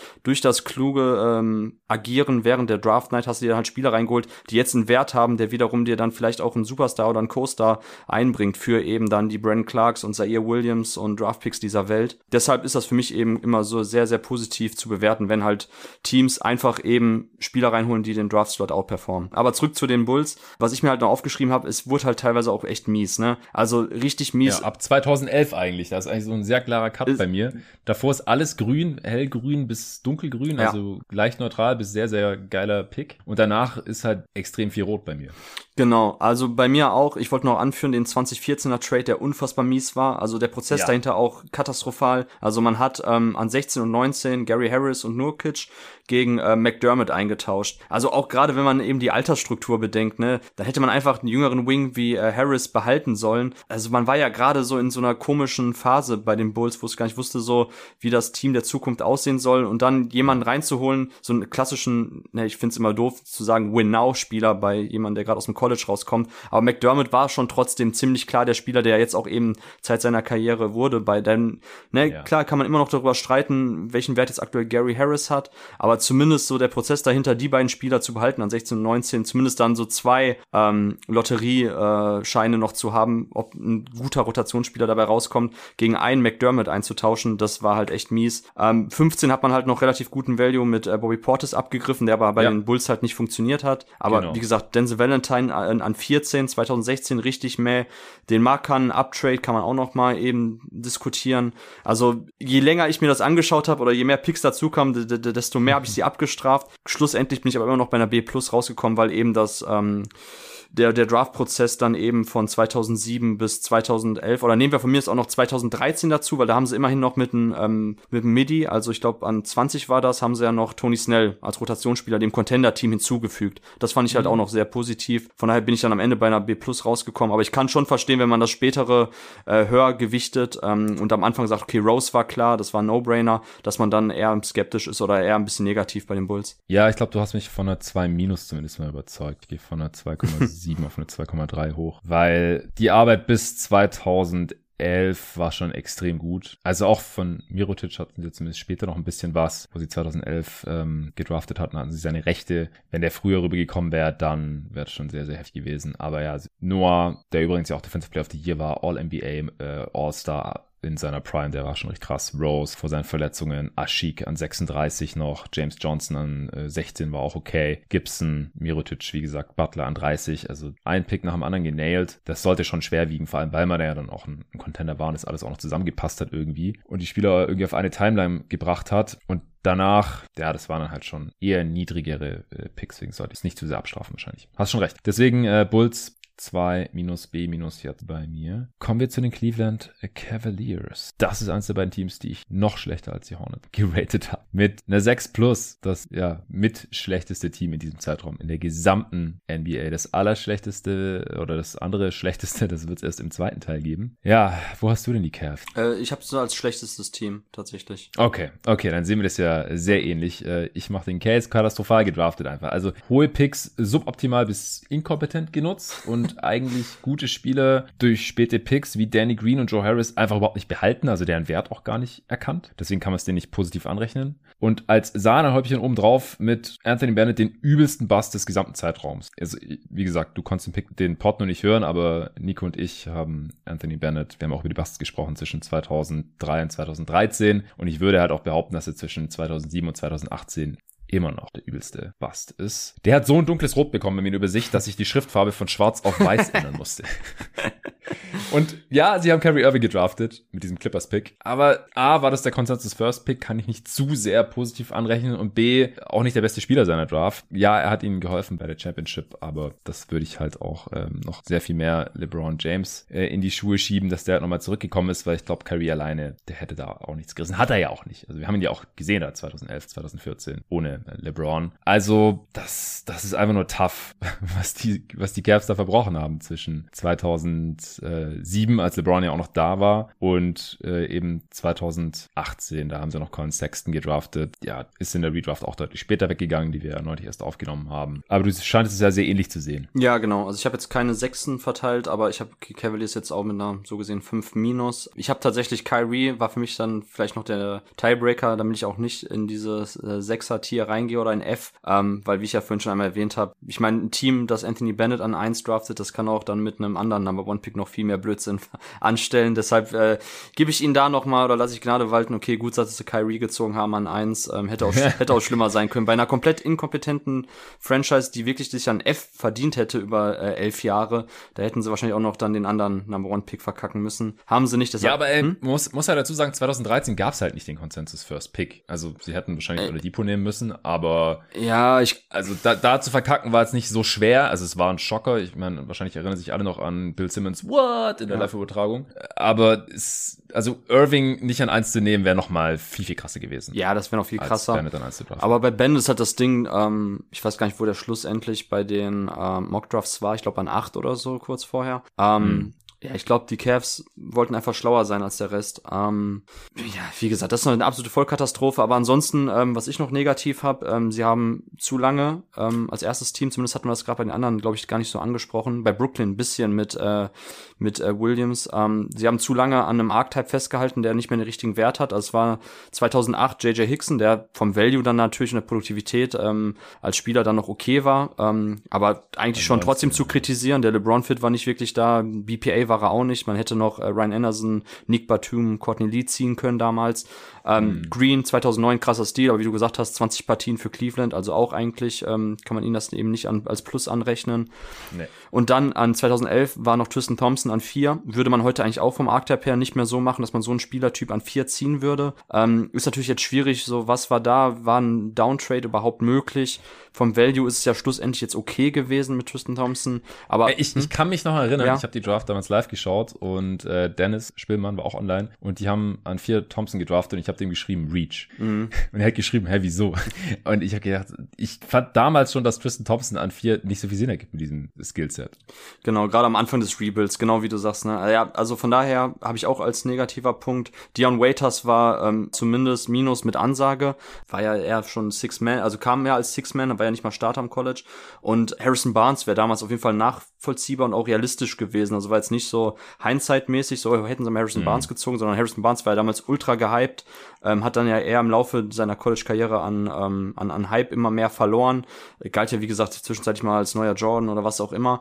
Aber zumindest hätten sie da Harrison Barnes äh, ziehen können und mit Waiters eben. Ja, der Hindsight-Pick wäre ja Lillard. Ge- ja, okay, das habe ich sowieso. Aber das, das wäre wahrscheinlich unfair jetzt, weil den hatte wahrscheinlich niemand an vier. Aber Barnes, ja, zum Beispiel. Genau, also das auch, wie gesagt, negativ. Picks waren fast alle mies, sie hatten einfach nur unfassbares Lottery-Glück, dass sie halt ähm, die ganzen Number One-Picks hatten und dass eben dann auch LeBron James zurück wollte, dass sie durch die Lottery, ich meine, Anthony Bennett war zu dem Zeitpunkt ja noch ein leicht positives Asset, würde ich mal sagen, in dem Trade für Kevin Love, zusammen mit ähm, Andrew Wiggins. Ähm, von daher, wie gesagt, das war einfach mehr Glück als alles andere, aber so rein von der, also Draft-Grading kann man da nichts anderes außer mindestens eine 5 geben. Ich habe jetzt eine 5 minus. Ja, wie gesagt, ich habe halt den Kyrie Irving-Pick noch ein bisschen dezent positiv einfließen lassen. Ja, wie gesagt, ich habe eine 6 Plus. Äh, Aber das- hier Lehrer das gibt's nicht. Ich wollte bestehen, sagen, genau. Dass es nicht gibt. Ja, genau, dann, dann macht gerne eine 5 Minus draus. Oder eine 6, ist mir egal. ähm, wir kommen zu den Dallas Mavericks. Ach so, übrigens, wir haben jetzt, glaube ich, gar nicht die, die GMs genannt, die wir hier schämen müssen eigentlich. Danny Ferry erst, der hat allerdings Hickson, Ayenga und Green gedraftet, also nicht ganz so schlimm. Dann kam Chris Grant dran, der Kyrie und dann halt Thompson, Waiters, äh, Tyler Zeller an 17 und dann Anthony Bennett gedraftet hat. Also der hat eigentlich komplett hier verkackt, muss man sagen. Und dann äh, kam noch David Griffin mit rein. Dann wurde es wieder besser mit Joe Harris, äh, Chidi Osman an 31, ähm, Harris an 33. Aber wie gesagt, auch der hat bei den Cavs gar keine Rolle gespielt. Die meisten Hörer wissen vielleicht gar nicht, dass Joe Harris, der jetzt bei den Nets ist seit einigen Jahren, da seinen Durchbruch hatte, von den Cavs gedraftet wurde. Weil selbes Spiel wie mit Danny Green eigentlich. Hat einfach keine Rolle gespielt, obwohl er ja in einem LeBron James Team extrem viel Sinn ergeben hätte. Und eben dann noch Coin Sack gesagt. Ja, Mavs, ich bin gespannt. Ist wieder ein Team, bei dem über die gesamte Zeit ein Mann das Sagen hatte, und zwar Donnie Nelson. Die Mavs hatten aber sehr wenig Picks in der Zeit, denn die haben sie gerne mal weggetradet. Lottery Picks sowieso nicht, während Dirk Nowitzkis Prime, der erste dann 2017, Dennis Smith Jr. und äh, natürlich 2018 eigentlich der fünfte dann hochtraden können an drei für Luka Doncic. Also ich finde es super schwer zu bewerten, weil die halt nur dreimal in diesem Betrachtungszeitraum überhaupt Top 20 gedraftet haben. Ja, Smith Jr., Doncic und Shane Larkin, my man von University of Miami. Doncic reißt eigentlich komplett raus hier, diese Note, weil das ist halt einer der besten Picks hier in dem Zeitraum. Brunson und Crowder waren starke Second-Round-Picks, die man auch positiv anrechnen kann, aber das ja im Intro schon gesagt, dass es noch viel mehr Lotterie ist als überhaupt schon die Draft. Und dann halt hat man Crowder und Brunson ja jetzt dann auch relativ früh verloren in ihren Karrieren, in relativ dämlichen Transaktionen, beziehungsweise halt nicht Transaktionen, Crowder im Rondo-Trade äh, und Brunson, ja, weil er jetzt halt als Unrestricted Free Agent nach New York gegangen ist. Und der Rest, was da noch so passiert ist, ich finde, der schiebt es jetzt hier in keine Richtung. Ich habe ihm eine 2 gegeben. Hm. Wo hast du die denn? Äh, C, glatte 3 quasi. Ah, okay. Ja, kann ich auch sehen. Ja, also ich ich, kann wusste auch, jetzt ja. halt nicht, wie schwer ich Hm. Doncic hier, das ist halt ein Pick, kann auch Glück sein, kann besser evaluiert sein als, als der Rest, wobei es ja auf der anderen Seite auch wieder ein relativ offensichtlicher Pick war, wie wir ja bei der Redraft 2018 auch gesagt haben. Also irgendwie zu wenig Hits, um sicher zu sein, dass es eine gute Evaluation war, finde ich. Hm. Und nicht halt irgendwie das einzige Mal Glück und dann halt zweimal noch ein bisschen mit Crowder und Brunson, weil das, das sind halt eigentlich schon die, die grünen Picks, die ich habe. Ja, Das war's. ähm, also erstmal muss ich dazu sagen, Crowder wurde nicht im Rondo-Trade, sondern im Dwight Powell-Trade äh, weggetradet. Genau, das war absolut... Ah, der wurde mit ja, nein, nein, weil die Mavs-Fans reden heutzutage nur noch vom Dwight Powell-Trade und nicht mehr vom Rajon Rondo-Trade. Das ist ja im Nachhinein der Witz, dass man im Endeffekt... Ach, weil Rondo ja dann äh, sofort wieder Nach einem. Jahr oder was, genau. Jetzt, ah, ja, ja, ja. Ähm, Ich bin nicht so tief drin im, im Twitter. Au- Auf jeden Fall ähm, hat ja Donny Nelson, beziehungsweise Mark Cuban hat selber irgendwann mal im Interview gesagt, dass Donny Nelson ja unbedingt Giannis Antetokounmpo draften wollte und ähm, Cuban sich dagegen ausgesprochen hat, weil er sagte, okay, das ist ein viel zu krasses Projekt, so, wir haben jetzt die letzten Nowitzki-Jahre. Ich traue es auch zu, also ich glaube schon, dass, dass Mark Cuban da die Wahrheit sagt, dass das tatsächlich, weil es wird gut zu Dan Donny Nelson passen, dass es tatsächlich ähm, theoretisch auch hätte noch ein richtig krasser Draft werden können für die Mavs, wenn sie damals wirklich Giannis gezogen hätten. Aber in 18 war er schon weg, ne? hätten sie hochtraden müssen. Sie hätten hochtraden müssen, das wollte Nelson ja auch, glaube ich. Ah, okay. Ja, also das hat auf jeden Fall Mark Cuban im Interview gesagt. Ähm, aber ja, klar, grundsätzlich schwer zu bewerten. Mavs in den Nowitzki-Jahren, die Draft, ähm, auch einfach nur als reines Asset-Tool genutzt und ähm, Trades damit eingefädelt. Ich habe jetzt hier zwei Spieler noch genannt, also mit ähm, Anderson an, 1, an 21 im Jahr 2015 und mit äh, Dennis Smith Jr. an 9 in 2017, wo ich sagen würde, okay, das waren beide schon potenzielle BPA-Spieler an der, an der Position. Und vor allem natürlich, ich meine, ich hatte ihn damals an 3, Dennis Smith Jr., muss ich natürlich trotzdem sagen, so der Prozess dahinter war schon richtig, weil es fehlte zu dem Zeitpunkt halt der kommende Go-To-Guy, der Spieler, um den man herum ähm, aufbauen will nach Nowitzki und Dennis Smith Jr. eben mit seiner funktionalen Athletik, die er damals gezeigt hat. Ähm, ich habe mir auch nochmal rausgeschrieben. Also das ist schon krass so damals auch im College, weil ich glaube, irgendein Zuhörer hat ja damals auch gesagt, dass er eigentlich noch ganz gern gehört hätte, wie ich meinen Dennis Smith Jr. Pick ähm, in der Redraft ja. verteidige. Dazu kam ich ja nicht mehr. Also ich habe mir nochmal kurz rausgeschrieben, ähm, worauf wir eigentlich auch immer achten, so funktionale Athletik. Dennis Smith Jr. 22 von 22 Dunks am College in dem einen Jahr. Das ist schon echt krass, so das sieht man nicht häufig. Dazu Block Percentage über 1, Steal Percentage über 3. Also das sind schon ganz gute Indikatoren für eben eine funktionale Athletik, was du als Spieler brauchst mit diesem Frame, der halt nur so knapp 6'3, 6'2 ist. Ähm, dazu war halt die Kombination aus Usage Percentage, also wie viel er quasi wirklich in einem Team geschultert hat, was ähm, keinen anderen Playmaker, keinen anderen Creator hatte, in Kombination eben mit der Turnover Percentage war gut. Also dafür hat er den Ball tatsächlich relativ selten verloren, lag natürlich auch daran, dass er viel geshootet hat. Ähm, die Shooting Splits selber waren wiederum auch in Ordnung. Also wie gesagt, ich mag den Prozess eigentlich dahinter, den man hatte, dass man ihn dann an neun, und da war ja die Frage, ob man Nitikina zieht oder Dennis Smith Jr., dann haben die Knicks ja an acht äh, Frank Nitikina gezogen, sodass an neun dann eben DSJ übrig war. Und dass es jetzt schlussendlich mit der NBA-Karriere überhaupt nicht funktioniert hat, wie gesagt, man munkelt ja auch ein bisschen, so dass ähm, ja, dass er im Kopf teilweise zu weit war im Sinne von der eigenen Einschätzung, dass er sich besser gehalten als er eigentlich schon war. Luca Doncic schwärmt immer davon, ähm, die waren ja auch Buddies dann direkt, als Luca kam. Vielleicht hätte es auch noch funktioniert auf lange Sicht. Zumindest habe ich auch den Prozess gelobt schon bei der Luca Draft, dass man eben nicht gesagt hat, ey, wir haben schon Dennis Smith Jr. im Team, wir holen uns jetzt nicht Luca Doncic rein, weil jetzt haben wir zwei balldominante Guards.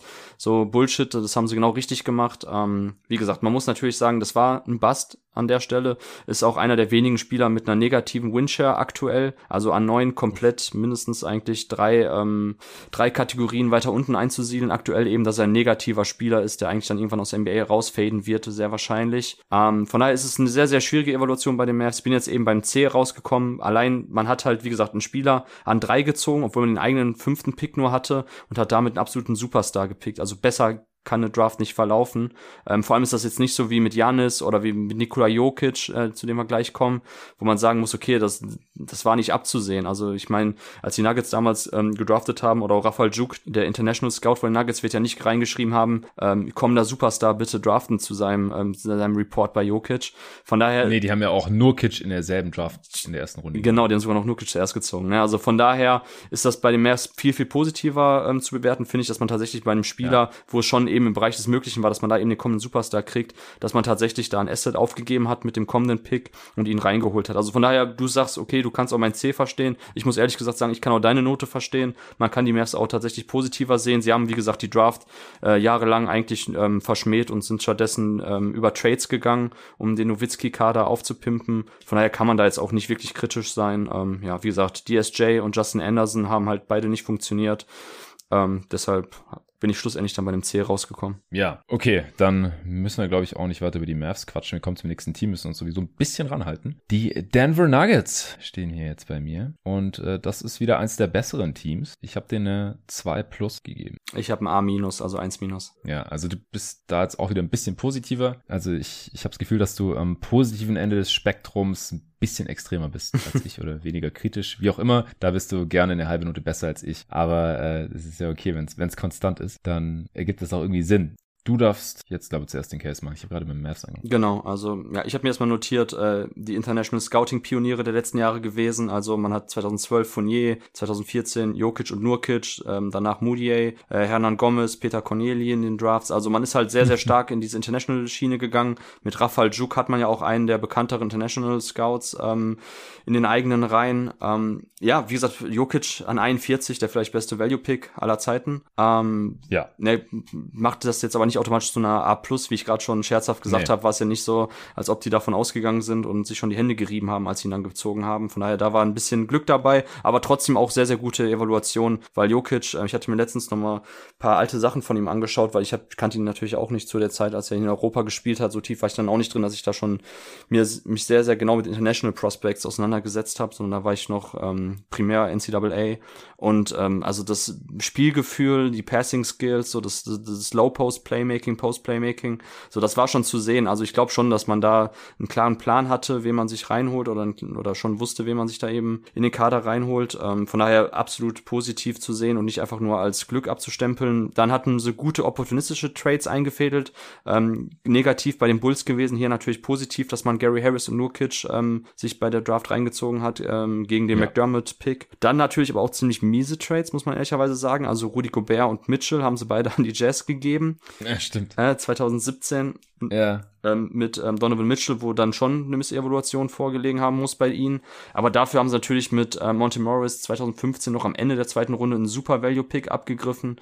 Ähm, mit Jamal Murray an sieben in Stil gelandet in 2016, auch wenn natürlich die Verletzungsprobleme mhm. die letzten Jahren ähm, ja verhindert haben, dass man ihn vielleicht aktuell auch höher sieht. Ich weiß jetzt nicht genau, oder ich, hab's, ich konnte ja noch nicht hören, wo Jamal Murray in den Top 30 Ranking ähm, von jeden Tag NBA gelandet ist. Ich hatte ihn ja. Du hat ihn deutlich höher als ich, kann ich schon mal spoilern. okay, okay. Also ich hatte ihn ja, glaube ich, an zwei in unserer Redraft 2016. Ne? Ich habe ja auch gesagt, ähm, dass ich für möglich halte, dass Jamal Murray, wenn das Verletzungspech nicht so groß gewesen wäre, jetzt auch schon an hätte eins weggehen können. Ähm, ja, du hast ihn mit deinem zweiten Pick gepickt, genau. aber das war an drei, weil du ah, hast okay. den ersten und den dritten. Ach so, deshalb. Ich, ja. Es war Brown, Siakam, Murray. Genau, Ingram. genau. Ich hatte ihn an zwei. Also von daher Jamal Murray ähm, auch eben dann super Pick. Von daher, ja, also ich habe sehr, sehr viel Grün bei den Nuggets. Also ähm, Emmanuel Moutier ja. ist halt klar negativ. Ähm, ist kein Starter-Level-Spieler geworden, sondern ja, ein zweifelhafter Rotationsspieler, eher ein Minusspieler, der wahrscheinlich jetzt auch demnächst aus der Liga faden wird. Und ich war auch kein Emmanuel Moutier-Fan, muss ich dazu sagen. Ähm, also war jetzt nicht, nicht so, dass man das nicht hätte ahnen können, dass der Spielertyp problematisch ist und dass die Tools zwar gut aussehen, aber dass das eben für, einen für einen primären Playmaker noch sehr, sehr viele Defizite mit sich bringt als Spieler. Ähm, von daher, das ist für mich ein klares Minus, aber ansonsten die gerade schon angesprochenen Spieler, ne, wie Monte Morris, Kenneth Reed damals auch noch einen Spieler reingeholt, der auch ähm, ja an 22 eben normalerweise so dieses Low-End-Rollenspieler-Tier ist, aber der hatte lange Jahre gute Starterminuten abgerissen, ja. hatte natürlich irgendwann ein problematisches Skillset für die moderne NBA, aber bis dahin auch ein sehr, sehr guter Value-Pick gewesen. Von daher jetzt von. Ty Lawson auch. Genau, genau, stimmt. Ty Lawson auch an 18 war das, glaube ich, oder? Ja. Genau, nach 2009. Nach Joe Holiday. Ähm, und danach kam Jeff T. Genau, die drei waren ja direkt hintereinander. ähm, ja, also wie gesagt, Nuggets A minus. Ähm, ich weiß nicht, ob du da jetzt noch andere Perspektiven einbringst. Ähm, ja, für mich auf jeden Fall eine der besten Front Office äh, in Sachen Draft der letzten Jahre. Ja, auf jeden Fall. Hast du MPJ gerade genannt? Noch oh, Michael Porter Jr. Stimmt, 2018, weil ich hatte die Nuggets noch hier ausgeschrieben, als wir noch gedacht haben, wir kommen bis 2017 aus. Stimmt, genau. MPJ ja auch noch, ja. Ja. Dann wahrscheinlich so, ja doch, A minus safe. ja, in der Redraft hatten wir ihn sehr hoch, was auch ja für Diskussionen online gesorgt hat. Es ist halt noch Projektion, wir wissen es nicht, wie seinen Rücken halten wird. Zukunft, aber sein Skillset ist natürlich sehr interessant. Ja, also ich bin ja wie gesagt anscheinend am, am positiven Ende des Spektrums etwas kritischer als du. Ich hätte sie auch in eine, auf ein A- geschoben, vom B plus auf A-, wenn äh, sie nicht diesen Moody-Pick verkackt hätten, weil das ist schon ein übler Bust. Ja, dann Gomez an 15 war jetzt auch nicht geil, aber das habe ich ihn jetzt nicht äh, großartig negativ angerechnet. Oder auch Tyler Leiden an 24. Ja, mein Gott, wenn er mal an 24 keinen mhm. NBA-Spieler pickt, das kann mal passieren. Malik Beasley an 19 äh, gleicht das dann wieder ungefähr aus. Aber diese ganzen positiven Picks, die du gerade genannt hast, ähm, haben sie bei mir auch in den 1-Bereich reingeschoben. Dann kommen wir jetzt zu den äh, Detroit Pistons. Du darfst deine Note zuerst enthüllen. Mhm. Mm, also ich habe bei den Pistons ein D plus gegeben. Könnte auch verstehen, ja, wenn man negativ vier. ist. Nur glatt ja, ich habe eine 4. Okay, so war ja ungefähr gleich. Damit leicht negativer als du. Aber kannst gerne kurz erklären, wie du drauf bist. Ja, Pistons sehr, sehr interessant, weil sie ja. einige gute bis sehr gute Value-Picks getätigt haben. Ne? Also Spencer Dinwiddie, Jonas Jerebko, Chris Middleton natürlich. Aber die Spieler haben sich halt alle nicht bei den Pistons entwickelt, sondern nachdem sie dann... Flalo auch. Äh, Aaron Flalo. Für den das auch gilt. Stimmt, genau. dann zu den Nuggets, genau. Ähm, oder war der dann erst bei den Magic, Flalo? Der war Nuggets, Magic und wieder Nuggets, glaube ich. Ah, okay, okay. Dann war der aber zuerst bei den Nuggets, okay, ja, genau. Also, ja. ähm, da, das habe ich den erstmal positiv ausgelegt, weil immerhin haben sie ja während der Draft Night ähm, den Spieler dann für den, für den BPA gehalten oder zumindest für den, für den Wunschspieler jetzt an der Position. Aber ja, wie gesagt, das hatten wir schon ein paar Mal jetzt äh, in den letzten, ähm, wie lange nehmen wir schon auf? Knapp 80 Minuten. Ist schwierig zu evaluieren, wie man das einschätzt, wenn die, wenn das Team dann den Spieler doch relativ schnell dann weitergibt. Ähm, so richtig hoch genau. hat hatten sie dann doch nicht dann. Und ähm, was ich halt äh, negativ sehe, ist die ähm, ist der Prozess bei den Picks. Also man hat sehr lange auf Bigs statt auf Flügelspieler gesetzt. Ähm, dann wiederum, ich habe jetzt gerade nicht ähm, zur Hand, wer der äh, GM war, aber dann ist man irgendwann, find, fand ich jetzt persönlich sehr krass auf diese Tools gegangen, also dass man dann mit Stanley Johnson sich jemand reingeholt Ja, das war dann, da war der Wechsel. Jeff Bauer 2015, davor ja. war es immer Joe Dumas. Genau, bei Joe Dumas, wie gesagt, da fand ich das schon eben so eine, man hat ja damals auch dieses ähm, Triumvirat versucht aus Bigs aufzubauen mit Andre Drummond, ähm, Josh Smith und äh, wer war der dritte? Greg, Greg Monroe. Monroe. Genau, Greg Monroe. Richtig, richtig. Das ging ja komplett in die Hose. Von daher, wie gesagt, sehr wilde Kaderkonstruktion zu dem Zeitpunkt. Ähm, sie haben damals 2013 an 8, also auch noch mit einem anderen hohen Pick, ähm, Kentavious Capri Pope geholt. Eigentlich jetzt, wie gesagt, ein guter ähm, 3D-Rollenspieler, der vor allem tatsächlich auch relativ prototypisch nah dran ist an dem 3D. Das finde ich ja immer sehr positiv oder mag den Spielertyp total. Ähm, ist halt jemand, der auf jeden Fall während einer, während einer Finals-Serie auf dem Parkett stehen kann. Übrigens fällt mir gerade ein, das hat, wollte ich eigentlich noch bei Kelly Olynyk erzählen. Olynyk war doch während der Bubble fast 20 Minuten pro Spiel ähm, auf dem Court für die Heat in der Finals-Serie. Also von daher würde ich auch nochmal sagen, nur das fällt mir noch ein zu Danny Ainge. Der 13. Pick damals in Olynyk war auch ziemlich genäht. Ähm, auf jeden ja. Fall ähm, fand ich, wie gesagt, was danach kam, echt negativ. Also nach Spencer Dinwiddie 2014, der in der zweiten Runde noch ähm, gepickt wurde. Danach Stanley Johnson, krasse Tools, aber halt wenig Skills. Henry Allenson, ja. ein katastrophaler Pick. Ich weiß, an 18 ja. bin ich zwar normalerweise schon der Meinung, okay, das befinden wir uns jetzt eben in der Range, wo man eigentlich ähm, brauchbare Rotationsspieler sich noch reinholen kann. Aber Henry Allenson war für mich jemand, der in der NBA einfach nicht mehr spielen kann, weil er einfach defensiv aufgefressen wird. Hat sich dann nur 83 Spiele gehalten. Luke Kennard an 12, ja, ich weiß, Shooting wird immer gebraucht, aber ich bin halt kein, kein großer Luke Kennard-Fan. Und jetzt an 2018 war noch Bruce Brown ein guter Pick ähm, in der zweiten Runde. Der auch nicht da blieb. Der aber sich auch nicht da entwickelt hat jetzt, genau. Oder nicht zu dem Spieler wurde, der jetzt gerade ist. Ja. ja. Ja, also die, die kann man alle schwerlich dann positiv anrechnen. Ich habe übrigens geschaut, Aflalo äh, erst kurz bei den Pistons, dann Nuggets, dann Magic und dann nach kurzen Stints woanders wieder Magic. Also war zweimal bei den Magic, nicht zweimal bei den Nuggets. Ah, okay. Aber ja, ich glaube, unser Evolutionsprozess, der stimmt hier quasi überein. Also die besten Picks waren spät und dann haben wir nicht lang da. Lottery teils sehr schlecht oder irgendwie unglücklich gedraftet. Und halt, ich finde auch so im Bigger Picture absolut nichts, was die Pistons nach ihrem Titelteam wirklich weitergebracht haben. Nein, gar also, nicht, ne? Ja, Drummond war okay als Pick an 9, aber ja. dann war man halt auch irgendwie in diesem Mittelmaß gefangen. Waren jetzt auch wenig katastrophale Picks dabei, ja, Ellenson, aber war halt auch der 18. Stanley Johnson an 8 war irgendwie ein Bust, weil er ja, keine, keine Skills entwickelt hat. Austin Day an 15 mal 2009. Monroe und Knight, ja, Knight war, fand ich da eigentlich kein schlechter Pick an 8, aber komplett verletzungsgeplagte Karriere, haben sie gegen Brandon Jennings getradet. Also alles irgendwie meh und halt unterdurchschnittlich. Klar, unterdurchschnittlich für mich. Pistons das fünft schlechteste Team hier, Rang 26 mit einer 4,0. Kommen wir zu den Golden State State Warriors. Und äh, ich gehe mal davon aus, dass du hier wieder ein A oder A- hast. Ähm, ich habe ein A, glattes A. Ja, ja, also es, es zieht sich hier durch. Ich habe wieder B+. Ähm, das liegt einfach an unserer Gewichtung. Äh, die, die hatten kaum hohe Picks und haben daraus in diesem Zeitraum über drei verschiedene GMs hinweg auch interessanterweise, also das kann man jetzt auch nicht alles einem GM irgendwie hier äh, zuschieben, die Dynastie der letzten mindestens sieben Jahre eigentlich aufgebaut. Wahrscheinlich dann in drei Jahren können wir sagen, die Dynastie der letzten Dekade oder letzten zehn Jahre. Und wer da nicht ihre relativ unerklärliche Liebe für irgendwie unskilled Bigs in der Draft, die sie hier dann halt ja. bei meinem Prozess schon ein bisschen runterzieht, wenigstens halt von A oder A- auf B äh, wäre es hier auf jeden Fall halt, äh, wie gesagt, im A-Bereich. Aber ich, ich kann halt nicht dieselbe Note wie bei anderen Teams geben, die, die halt nicht ständig irgendwie so komische Sachen machen in der Draft. Aber klar, Steph Curry zu draften an 7, krass, Claire Thompson an 11 und Draymond Green an 35. Aber auch, ich, ich kann halt den Draymond-Pick nicht so super positiv gewichten hier, wenn sie halt fünf Picks vorher in derselben Draft Festes Sili selber draften, zum Beispiel. Und äh, 2010 Epke Judo an 6. Was ist das? 2007 Brandon Wright an 8. 2008 Anthony Randolph an 14. Also auch ständig Lottery-Picks für diese Big Busts, muss man leider sagen, wie es ist, verschwendet. Ja, Jordan Bell, Damien Jones, die haben ja dann auch teilweise noch Rollen gehabt. Oder Damien Jones war ja dann auch dieser Spot-Starter, nomineller Starter. Aber ist jetzt ja kein toller NBA-Spieler Spieler, klar, 30. Pick, ja. Mit Nedovic haben sie da auch mal jemanden gepickt, der, der gar nichts gebracht hat. Und mit Kevin Looney, ja, auch mit dem 30. Pick,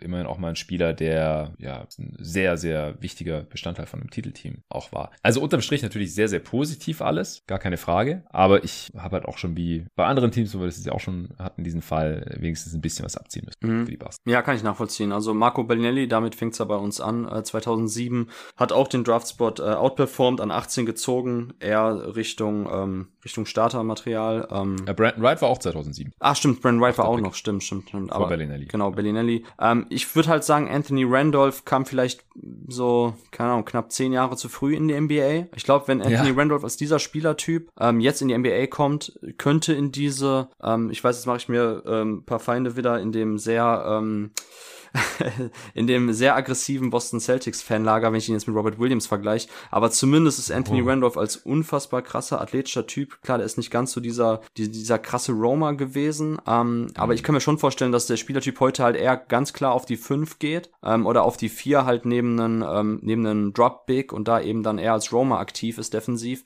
Aber der hatte schon wirklich ein sehr, sehr interessantes Skillset, Randolph, aus dieser Ja. unfassbaren Run-and-Jump-Athletik und ähm, eben diese Agilität zusammen auch mit ein bisschen Ballhandling, dass er auch den Ball auch mal selber pushen konnte in Transition, Coast to Coast gehen und so, hat ja auch eine, eine sehr gute Karriere in Europa hingelegt. Ähm, den will ich jetzt nicht so trashen an 14. Ähm, ich glaube, damals war, Nee. wie gesagt, hast schon recht. Ne, genau. Aber dann eben Steph Curry an sieben. Also der einzige Pick, ne, dann, wenn wir jetzt ähm, 2010 Ebke Judo äh, ausklammern, danach kam halt Clay, danach kam Harrison Barnes ähm, und Draymond Green, danach kam Kevin Looney.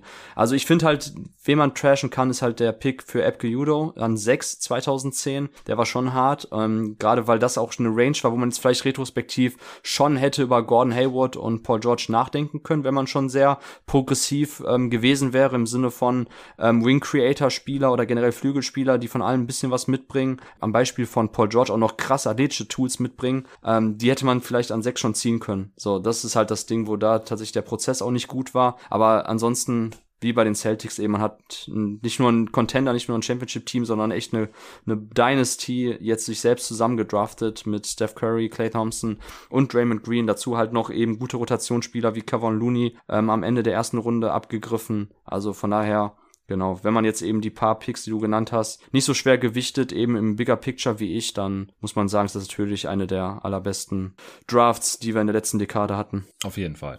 Dann kommen wir jetzt zu den äh, Houston Rockets. Den habe ich eine glatte 2 gegeben. Ach, ich auch, ja, ich habe auch B. Ja, guck mal, sind wir mal Okay.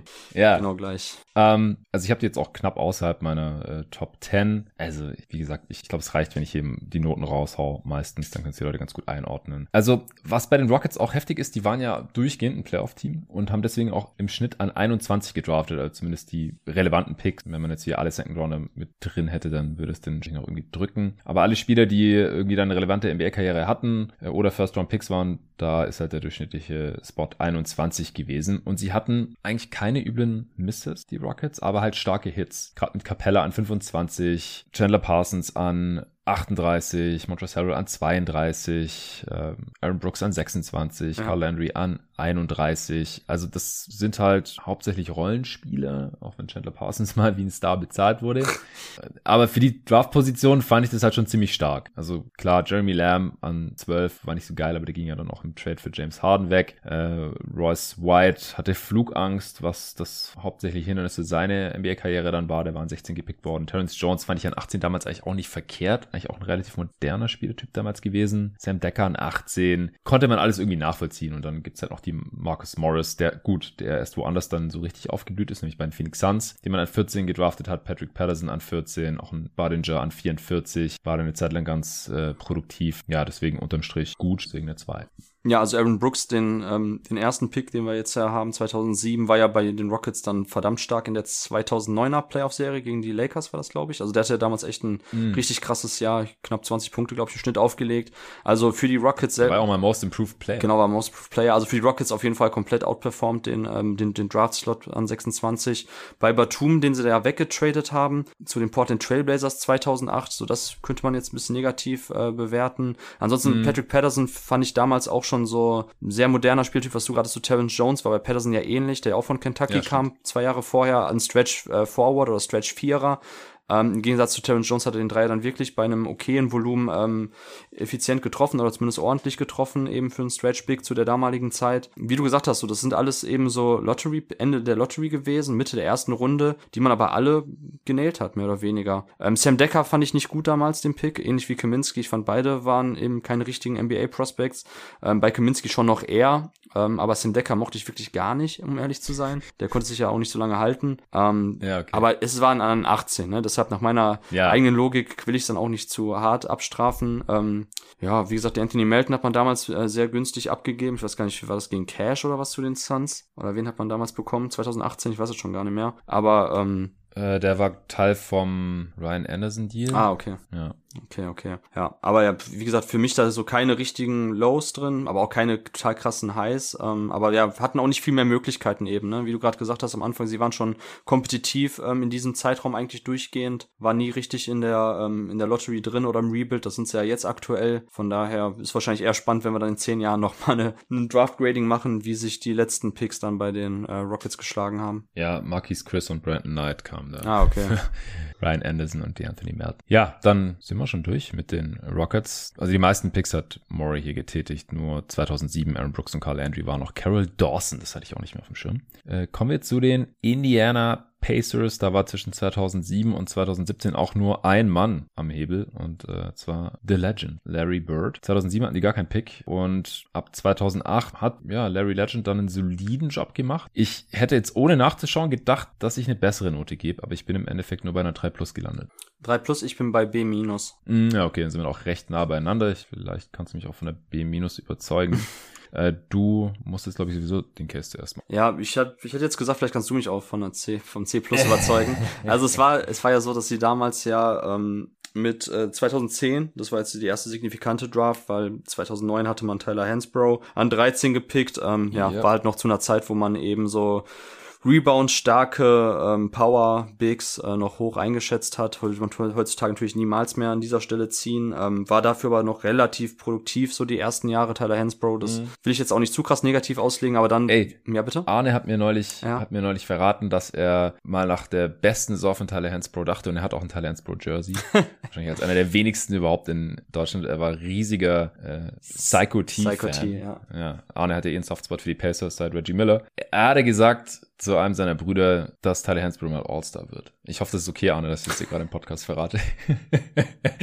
Aber das ist äh, einer der heißesten Tags im Leben des Arne Brands gewesen, glaube ich. Und ja, er hat es dann nicht mehr allzu lang in der Liga äh, geschafft, weil dieser Spieltyp halt einfach ausgestorben ist. Übrigens genauso wie der von Roy Hibbert, der ein Jahr vorher gedraftet wurde. Ja, 17. stimmt, stimmt. Roy Hibbert auch dann sehr, sehr schnell ausgefadet, noch, nachdem er noch in den Playoffs so eine krasse Rolle gespielt hat. Ähm, ja, dazu wollte ich nämlich jetzt kommen. Die Pacers hatten dann ja auch eben das Team, was sich dann jahrelang mit den ähm, LeBron, Dwayne Wade, Chris Bosh, Miami Heat auseinandersetzen durfte in den Playoffs. Man hat nämlich 2010 Paul George und Lance Stevenson zwei, ähm, ja, zwei der absoluten Eckpfeiler dieses Teams gedraftet. Ähm, Lance Stevenson an 40, damals durch ein unfassbarer Stil. Ähm, ja. Ja. die NBA-Karriere ging jetzt doch schneller zu Ende, als man damals gedacht hatte. Paul George dafür, ich weiß nicht, hattet ihr George an 1 bei der Redraft 2010? Weißt du das aus dem Kopf heraus? Ja, sehr sicher. Ich kann gleich nebenher nachschauen. Hatte dann eins, ne, genau. Also damit im Endeffekt an 10 den Spieler reingeholt, den man jetzt im Nachhinein eben als besten Spieler der Draft-Class sehen wird. Also von daher viel besser kann man eine Draft ähm, wie die Pacers 2010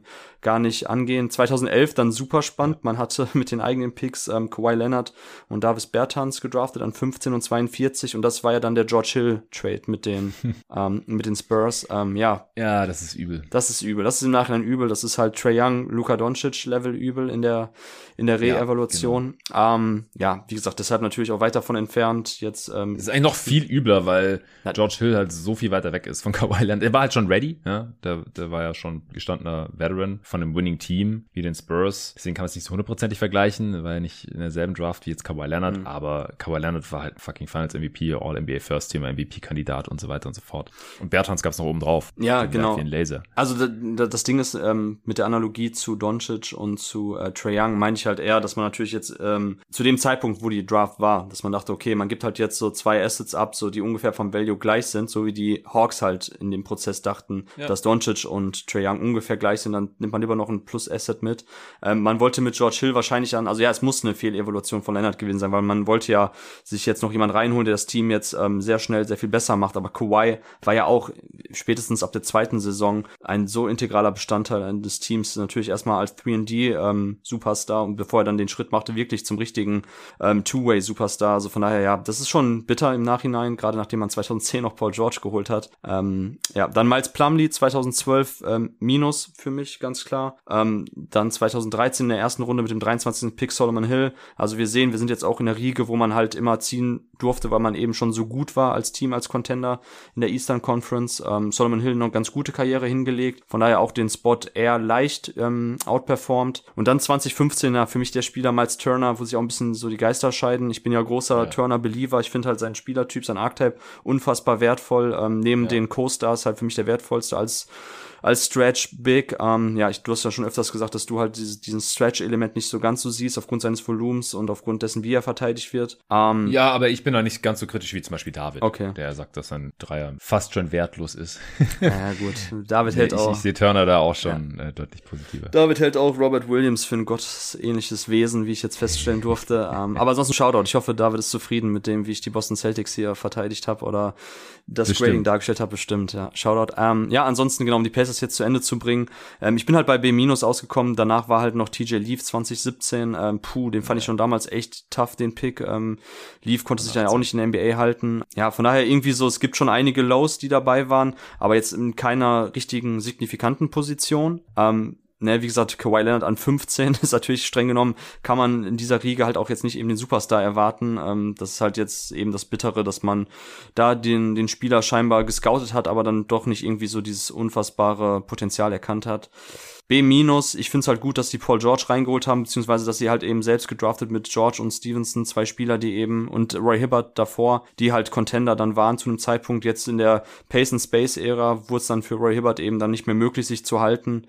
Aber grundsätzlich hat Larry Bird einen ganz guten Job gemacht, finde ich. Ja, genau. Also überdurchschnittlich, aber halt nicht unfassbar überdurchschnittlich. Also ich würde jetzt nicht streiten, 2 minus, 3 plus. Bei mir ist halt eine 3 plus geworden, ähm, weil halt eigentlich nur die 2010er Draft so richtig gut war. Hm, ja, nee, absolut. Also wie gesagt, Lance Stevenson ist ja dann auch relativ schnell rausgefadet und nach Charlotte gegangen. Okay, nächstes Team. Ähm, wir müssen es ein bisschen kompakter machen, sonst kommen wir nicht durch. wir sind jetzt beim zwölften Team, äh, beziehungsweise jetzt beim 13. Die LA Clippers, den habe ich eine 2,0 gegeben. Hm, also wäre das quasi das Äquivalent jetzt auch zum B Plus bei mir, ne? Ja, genau. Ja. Also, ja, nee, ich habe ihnen ein glattes B gegeben. Ach so, ja, ich habe ich habe äh Ja, aber B Plus kann ich auch sehen. Ich, ich habe mich da schwer getan bei den Clippers auch schon wieder, weil alle relevanten Picks waren okay bis sehr gut. Ein paar späte Firsts wurden dann verhauen äh, oder halt nicht richtig entwickelt bei diesen Contender-Teams um Blake Griffin und Chris Paul. Aber insgesamt trotzdem klar überdurchschnittlich. Halt mit Blake an eins, das war mehr oder weniger No-Brainer, aber dann DeAndre Jordan äh, in der zweiten Runde, Eric Bledsoe ähm, spät in der ersten Runde, auch Eric Gordon, Aminu mit Top 10 Picks, die man dann halt gegen Chris Paul traden konnte, also auch gute Value-Picks. Zuletzt noch äh, SGA ja, und dann noch Jerome Robinson, hebt aber SGA aus meiner Sicht halt auch nicht ganz aus, auf. Äh, deswegen, ich habe sie noch in meiner Top 10 drin, weil sie haben halt auch eigentlich keine Fehler gemacht. Ja, deshalb habe ich auch das B+, weil ähm, genau wie du gesagt hast, das ist ja eben dann jetzt mein äh, meine Herangehensweise gewesen. Sie haben eben mit den wichtigen Picks, allen voran natürlich Blake Griffin, ähm, mit dem Number One Pick, jemanden gehabt, der eben diesen Value noch wiedergegeben hat. Klar ist er vielleicht jetzt schlussendlich eben, ähm, gucken wie jetzt die letzten NBA-Jahre aussehen, äh, aber war natürlich trotzdem bei dem Container-Team, was sie damals hatten, mit Chris Paul zusammen, war er halt auf Superstar-Niveau ähm, zumindest sehr, ja. sehr nah dran. Und Eric, er war mal Dritter im MVP-Voting. Genau, also von daher absolut genäht eben dann.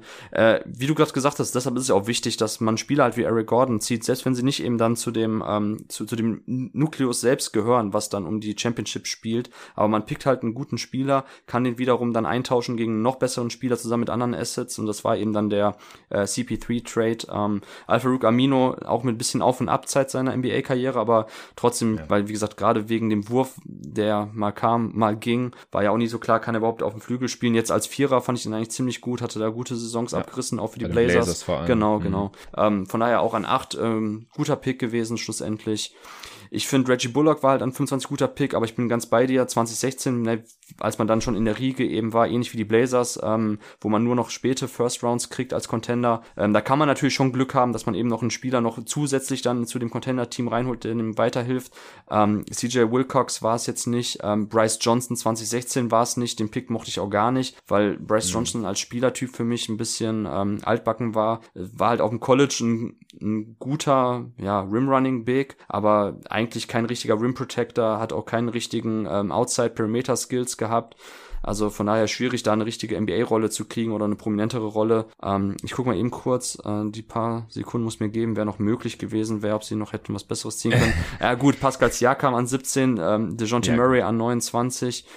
Okay, das ist natürlich jetzt ein bisschen Hindsight. Zumindest Murray wäre möglich gewesen. Da bisher, wenn man, wenn man Bryce Johnson zieht, hätte man auch vielleicht ähm, Pascal Siakam ziehen können, wenn man ihn bei New Mexico State gescoutet hat. Also ähm, an 27 meinst du? Genau. Äh, genau, sorry, an 27 dann. Äh, Pascal Siakam war ja zwei Picks nach Bryce Johnson. Also da gibt es auf jeden ja. Fall nochmal Abzüge in der B-Note für die Clippers dann mit den 2016er Pick. Und genau, so geil SGA war, Jerome Robinson, haben wir schon gesagt, äh, konnte man damals nicht nachvollziehen. Äh, von daher auf jeden Fall gibt's für mich jetzt keinen A- oder so, aber wie gesagt, aufgrund dessen, dass man das Contender-Team selbst irgendwie zusammen gedraftet hat oder eben mit den Spielern dann eben Chris Paul eingetauscht hat, war das schon so gut, wie es eben möglich war mit den frühen Picks. Ja. Ja. Und muss noch dazu sagen, weil ich vorhin gesagt habe, Black Griffin an 1 No-Brainer. Niemand hätte Steph in dieser Draft an so, 1 gezogen. Und Harden auch nicht. Also es, es war halt schon äh, Griffin, das war vorher klar. Da, also es ist, ist dann sehr viel riskanter, Griffin nicht an 1 zu nehmen, äh, als ihn einfach an 1 zu nehmen, als, als vermeintlichen Consensus First Pick. Deswegen. Gut, dann sind wir uns auch ziemlich einig. Mhm. Dann kommen wir jetzt zum anderen Team in LA und damit vorletzten Team dieses Parts und zwar zu den LA Lakers. Und ich hatte das gar nicht mehr so auf dem Schirm, dass die so gut gedraftet haben. Was hast du denn für eine Note gegeben? Äh, glatte B. Oh, okay, ich bin mal besser als du. Echt? Was hast du? Ja, eins minus. Echt? Krass, okay, okay. Ja, Mann. Äh, du musst aber zuerst den Case. Ähm, ja, ich wusste jetzt auch nicht. Bin gespannt. Ja, ehrlich gesagt bin ich da, ähm, ich bin, ich bin sehr gespannt, ob du mich jetzt überzeugen kannst, weil ich dachte, als, als ich durchgegangen bin, hatte ich gar nicht mehr auf dem Schirm, dass man ja auch so, so lange halt, ich meine, gut, war klar, die Lakers waren ja damals Contender, Champion Ende der, der 2000er Jahre. Mhm. Aber für mich, wie gesagt, so die Picks waren jetzt lange Zeit erstmal nicht besonders spannend. Man gab jetzt keine Range, wo sie hätten abliefern müssen, dass man jetzt an 60 Robert Sacred sieht oder an 48 Jahr darauf 2013 Ryan Kelly, war jetzt erstmal egal. Ähm, ich fand den Julius Randle Pick gut.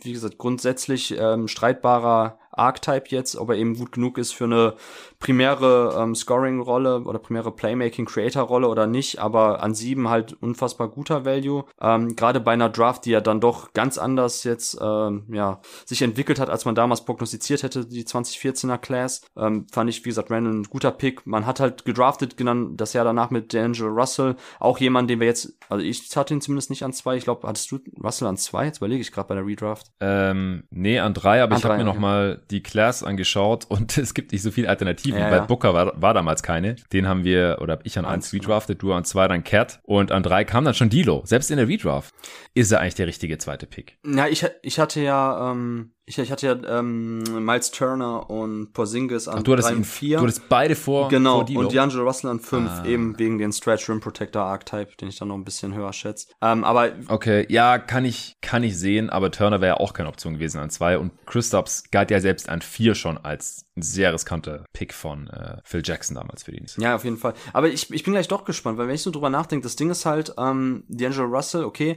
Brandon Ingram war der ganz klar, aber wirklich komplett klare zweite Pick, also ja. hätten die Ingram gezogen, Philly hätte, hätten die ähm, Lakers auf jeden Fall Ben Simmons gezogen, also die beiden waren ganz klar. Von daher schlussendlich klar, cool, haben jetzt auf jeden Fall den Spieler gezogen, der es einigermaßen ähm, auf jeden Fall auch wiedergeben konnte vom Value her, den, den ja. Draft-Slot.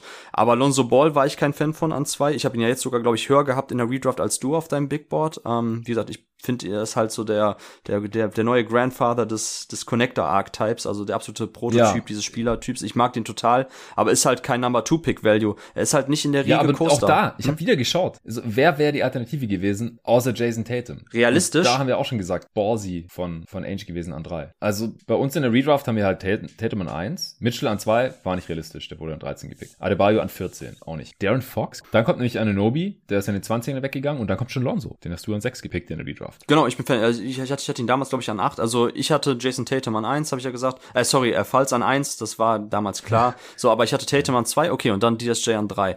Aber ich fand auch Jonathan, Ah. Jonathan Isaac habe ich auf jeden Fall vor Ball gehabt. Ich habe ähm, De'Aaron Fox vor Ball gehabt.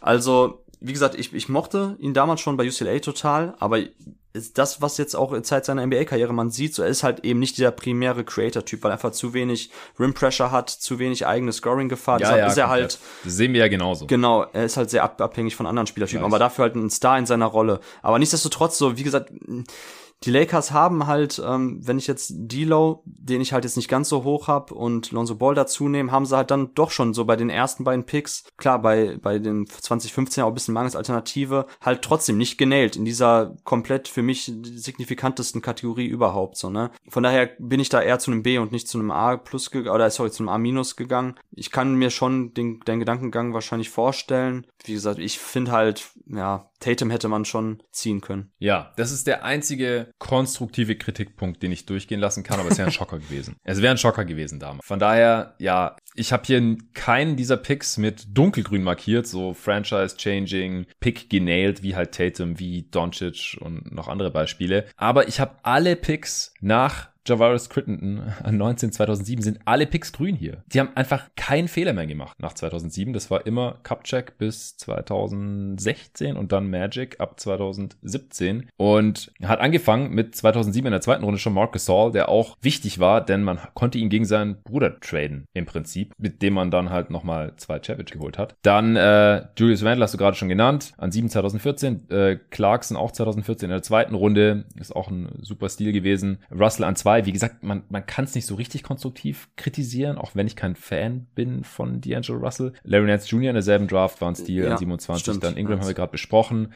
Subats an 32, 2016 nochmal ein Stil. Ball haben wir besprochen. Kyle Kuzma 2017 an 27 nochmal ein Stil. Und Josh Hart an 30. Das sind alles NBA-Spieler und Starter. Äh, ist schon krass. Und dann noch Thomas Bryant an 42, der jetzt zurückgekehrt ist. Den habe ich nicht ganz so grün markiert, ähm, weil sie ihn ja nicht gehalten haben. Zuerst, der ist erst bei den Wizards besser geworden. Aber also ich kann an diesen Picks einfach so wenig kritisieren, dass es bei mir halt eine 1- geworden ist. Es ist nicht perfekt. Dazu hätten sie halt wirklich Tatum äh, statt Ball nehmen müssen oder irgend so ein ballsy Move, der sich auszahlt. Aber so an, wenn man die Pick für Pick durchgeht, so man, man kann echt fast nie sagen, da hätten sie was anderes machen. Hm, Ja, interessant, kann ich jetzt nicht großartig widersprechen. Ähm, wie gesagt, Und dann hatten sie ja auch die ganzen Assets, um für AD zu traden und da ist ein Championship draus geworden. Also sie sind halt nicht mit diesem Kern in die Finals gekommen, sondern die haben das Ganze dann halt beschleunigt und deswegen ist, hast du es jetzt vielleicht auch nicht so auf dem Schirm, okay, sie haben sich ihren Contender zusammen gedraftet und das hat dann auch alles so gepasst, sondern die haben halt dann alles rausgehauen, um einen Contender um LeBron zu bauen. Was, Das Weg. aber das ist ja das, was ich gesagt habe, so, ne? Das bewerte ich ja genauso hoch. Das meine ich ja. Es geht einfach Okay. darum, ne?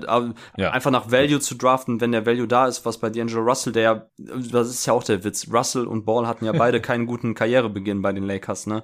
Ähm, Brent Ingram eigentlich Mhm. Ja, auch nicht. Also von daher, daher war wahrscheinlich eher das Glück, dass sie halt noch den äh, Number Two Pick äh, Hype hatten das Label dazu, was halt nach kurzer Zeit eben immer noch diesen unfassbaren Trade Value mit sich bringt, auch wenn jetzt alle drei Spieler eben gute bis sehr gute NBA-Spieler geworden sind oder sich ja dann jetzt entwickelt haben. Ähm, die, die Stakes waren hoch bei den Lakers, keine Frage. Also drei Jahre lang hintereinander an zwei zu picken, ist schon krass. Das, muss man halt Unfassbar. dann. Genau. Ähm, sie hätten auch Okafor an zwei ziehen können, 2015, der ja lange Zeit als Number One Pick oder Number Two Pick dann galt. Von daher, okay, da muss man im Nachhinein den sogar doch sagen, okay, vielleicht hätten sie ihn auch eintauschen können, Okafor zu dem Zeitpunkt noch dann ähm, in einem Trade, so wie Russell es eben dann jetzt war. Aber ja, wie gesagt, ich will da jetzt nicht so unfassbar viel kritisieren. Du hast ja auch gesagt, okay, Tatum kann man halt dann auf jeden Fall negativ anmerken gegenüber Ball, weil da der Prozess halt dann nicht hundertprozentig stimmte, weil sie waren zu dem Zeitpunkt immer noch auf einer Suche nach dem, nach dem primären ähm, Ja, ja. Go-To-Guy, weil Brent Ingram, wie gesagt, hat jetzt nicht den besten Start in die Karriere. Jason Tatum wäre schon möglich gewesen. Ähm, so ballsy fand ich es jetzt nicht so. Der ganze Lava Ball, das ganze Drama drumherum um Ja. den Pick. Also ich weiß nicht, so ich habe es jetzt nicht in Erinnerung, dass Ball, also es schrie zwar alles nach ähm, Lakers, aber es war nicht so, Ja. da, dass jetzt bei in den Medien ähm, so Jason Tatum außen vor war oder dass so klar war, dass Lonzo Ball der zweitbeste Spieler war. Es war eher klar, dass die Nein, Lakers nein. auf ihn so fokussiert sind. Ähm, Ja. Und das viel, keine Ahnung, vielleicht habe ich das auch jetzt insgeheim doch ein bisschen höher aufgehangen. Ja, also es wäre einfach ein Schocker gewesen, wenn die Lakers nicht Ball gedraftet hätten. Das war ja meine Aussage, wenn sie jetzt Tatum Okay. oder sonst wen. Ja, okay. Letztes Team für heute hier in äh, Teil 1. Den Rest gibt's dann, wie gesagt, in Teil 2. Das sind die Memphis Grizzlies. Und da war, Ich bin sehr gespannt. Ja, ich, ich, ich war schon schockiert, als ich da eine Note gegeben habe. Ich hätte nicht gedacht, dass das. Dass das so mies ist. Ja, äh, Katastrophe. Echt. Also die haben, die haben äh, neben Anthony Bennett den zweiten Riesenbust in diesem Betrachtungszeitraum mit Hashim Thabit an zwei. Äh, ganz, ganz mieser Pick. Ich habe den äh, 4 plus gegeben. Echt? Ich habe eine glatte 4. Ja, kann ich auch. Ähm, das Ding. Hast du, hast ja? du Triple J 2018 noch in die Note mit reingenommen? Weil das hat es für mich ein bisschen nach oben gedrückt. Ähm, ja, ich hatte tatsächlich Okay. äh, kurz überlegt, also als ich dann von unten, ich bin nicht von oben, sondern bei den Grizzlies bin ich von unten losgegangen und ich dachte, meine Fresse, das ist das schlimm.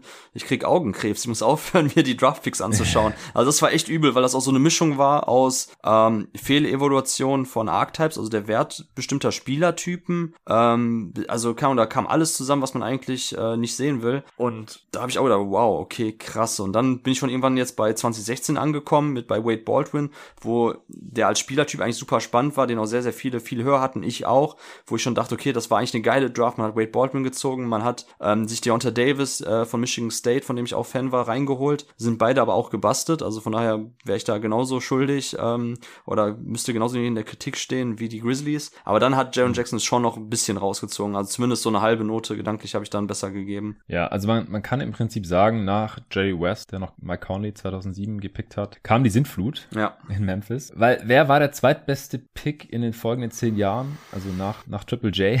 Ist schon schwierig. War es Dylan Brooke, dein nicht mehr Lieblingsspieler, an 45 2017 oder Demari Carroll an 27 2009 oder Daryl Arthur an 27 2008? Das, das sind die besten Picks. Alles andere war mies. Also OJ Mayo, ja, ist natürlich übel, den dritten Pick so in den Sand zu setzen. Vor allem noch äh, mit Draft Day Trade gegen Kevin Love. Genau. Dann äh, im Jahr drauf Hashim Thabit an zwei war damals schon unverständlich, Ja. ehrlich gesagt. Das ist quasi Roy Hibbert auf äh, Steroiden im negativen Sinne gewesen.